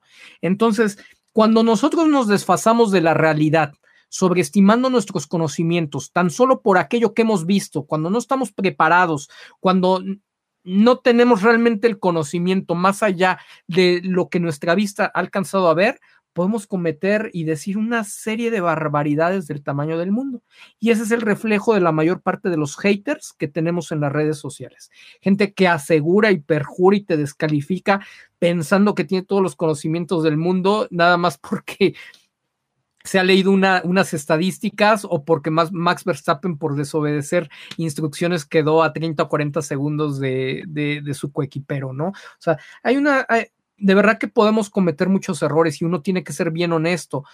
Si no sabes de un tema, lo más inteligente que puedes hacer es escuchar a la gente que se ha preparado, que tiene la experiencia y que aparte tiene la disposición de, de compartírtelo. Después que tengas ese conocimiento, tú puedes profundizar y puedes hasta debatir, pero ponerte a debatir nada más porque dices, es que este es verde y es de limón, porque todo lo verde es de limón, porque toda la vida has visto que lo verde es de limón, es, es, una, es una cosa tremenda. Ya nada más por término de, de la historia, tuvimos que tirar ese, ese, ese, estudio de plano, no servía para nada, no servía como estudio de, de, de, grabación, o sea, no, no, bueno, no conocían, no conocían ni materiales de estos, ¿no? Del, del tipo Absortec para, para la cuestión acústica. Entonces, bueno, una, una, una, cosa terrible y así lo vemos en todos los ámbitos y en la Fórmula 1, bueno, lo vemos todo el tiempo. Es que yo he visto, es que yo sé que pasó tal cosa en Ferrari, es que siempre ha existido un Barrichello y siempre ha existido un Bottas, es que siempre hay piloto número uno y piloto número dos. Ok, y has tenido la capacidad de entender en qué casos no ha habido piloto número uno y piloto número dos, has entendido cuál, es la dinámica, cuáles, han sido los factores eh, del, del, contexto para que se haya llegado a ese punto, por qué un caso puede ser parecido a otro y por qué otro no. Difícilmente, difícilmente se han involucrado tanto en, en esos casos, pero pues opinar es gratis, entonces eso nadie lo puede evitar. Dice Federico Glatley. Esperemos que dejen de hacerle maldades a Checo y lo dejen competir. Arruinan el espíritu del F1. Vamos a eso. Ese me gustó. Me gusta eso que dice Federico. Eh, deberíamos, deberíamos de empezar a, a, presionar arruinan el espíritu de la F1. Eh, igualdad de condiciones para Checo Pérez. No estamos diciendo sabotaje. ¿No? Igualdad de condiciones para Checo Pérez, este, no arruinen el espectáculo, déjenlos correr, una, una cosa por el estilo. Jesús Ramos, dejen su like, por favor, para que le llegue a Minslav. ¿Cómo hacer un hashtag para que viera tus recomendaciones, tío Tello? Saludos desde Nuevo México. Hemos nosotros tratado de buscar una línea, algún tipo de relación en Alemania, en Austria, que por lo menos nos diera una oportunidad de llegar a gente de su equipo, de llegar a ser, de, de, poder enviar este como reporte que yo espero que ya hayan hecho por el lado de, de Escudería Telmex, por el lado de Carlos Slim, por lo menos decir, mira, acá tenemos analizado, hemos visto esto, esto, esto, sería bueno que, que, que lo checaran. Si está ocurriendo y si consideran que hay áreas de oportunidad para mejorar el negocio, pues adelante. Si no, pues no pasa nada, pero que, fuéramos escuchados. No hemos logrado, no hemos logrado conectar todavía con nadie cercano a la, a la oficina de Minslav. Con, con el tema Mateschitz era más complicado, pero con el tema Minslav no hemos, no hemos soltado, no hemos cesado eh, esa, esa oportunidad. Y sí, bueno, con los likes, lo que ustedes generan es que a mayor difusión de este tipo de análisis, más gente los ve, mejores oportunidades tenemos de que de podernos agrupar en un solo objetivo y de que entonces tenga más peso nuestra voz. Claro, claro que es relevante de, que haya muchos likes y de que mucha gente empiece a, a, empiece a unirse, no a pelearnos por posturas de, no, yo digo que es sabotaje, no, yo digo que es esto. No, no, no. Al final el objetivo lo que queremos es que Checo pueda competir. Y si ya decimos sabotaje, pues ¿para qué pedimos competencia? Ya, ya se los comentaba al principio. Si ya lo están saboteando, ¿para qué les pedimos que, que, compitan? No, no hay forma. Pues ya más bien sería de, Checo, ya, ya vete de ahí, paremos de sufrir. En eso, en ese sentido tienen razón algunos haters que dicen, si tanto te molesta y estás tan seguro que lo están saboteando, pues ya que lo corran, ¿no? Ya que se, ya que se vaya de ahí, pues para, para de sufrir, ¿no? No es, no es por ahí el asunto necesitamos unirnos y, pelear y empujar a decir que las diferencias entre un garage y otro, la diferencia en la atención que se le da a Checo Pérez y que se le da a Max Verstappen no es equitativa. Que queremos espectáculo, que no se arruine el espectáculo, que los queremos ver correr. Jesús, eh, dice Cindy Saldívar, Checo está irreconocible con sus declaraciones, pero para bien de él. Y era justo que abriera la mente y los ojos. ¿Cuánto necesita ahora más que nunca una asesoría como la tuya, Alberto? La asesoría está disponible si de algo sirve, y lo digo abiertamente. O sea, nosotros por supuesto no tenemos nada que ver, no sabemos si ve algo de aquí, pero por el momento está haciendo muchas, muchas cosas bien Todavía falta cierto tejido fino, pero la verdad estoy gratamente sorprendido con lo, con lo que se está haciendo. Así como lo hemos criticado abiertamente, nunca, nunca hemos tenido ningún problema de decirlo. Sin que sea gracias a nosotros, hay muchas cosas que se han estado haciendo bien esta temporada por parte de él y él sabrá si ha existido a otra persona a quien dar crédito. Dice Wendy Hinojosa, tío Tello, buenas noches. ¿Crees que Mislav irá a Miami y ve el gran apoyo de Checo en USA y eso influye en sus decisiones? Fíjate que es bien interesante. Sí creo que Mislav se, se vaya a dar vuelta por las carreras de Estados Unidos, porque Estados Unidos es el mercado más importante en la actualidad eh, eh, para Red Bull. Entonces, claro que es donde quieren posicionar. Miami no me parece que sea la sede más fuerte para Checo Pérez, pero el apoyo está. Entonces, eh, ojalá, ojalá que, que, vaya a Miami, ojalá que vaya a Austin, ojalá que vaya a Las Vegas y entonces se dé cuenta de la locura. Minslav, si escucha, digo, Las Vegas se va a correr por primera vez, no sabemos, pero si Minslav escucha lo que escuchamos nosotros, inclusive a través de la televisión, aunque no estuviera ahí, pero bueno, en, en vivo es más impresionante, si Minslav escucha lo que pasó en, en, en Austin, o sea, dices, a ver, espérate, Checo Pérez es nuestro presente en, en Norteamérica. No necesitamos demorar más este, este proceso necesitamos explotar lo que, lo que está ahí, porque la gran figura, el gran ídolo es, este cuate. Entonces, no sé si vaya a alcanzar esta temporada, no, no, no sabemos todavía qué vaya a pasar, pero eh, sí creo que Mislav y que de verdad que interesante para toda la comunidad, gracias Wendy, el de, el de si creo que va a ir a Estados Unidos, sí, sí creo que Mislav va a viajar a los Estados Unidos y ojalá todos los que vayan a ir para allá eh, vamos a hacer mucho ruido para que hasta los que no nos vean se contagien y hagan un apoyo enorme, enorme, enorme, enorme. Tenemos que tomar los Estados Unidos como comunidad latina, contagiar a, todos cuantos podamos de los, de los locales eh, para que se apoye a Checo unificar la idea de que es el piloto que, que, está representando de manera más fuerte al continente. Vamos a tener un descanso largo de aquí a, a Baku. Cuídense mucho, ya me quedé sin voz. Descansen, que tengan un excelente inicio de semana y ¡vamos, Checo!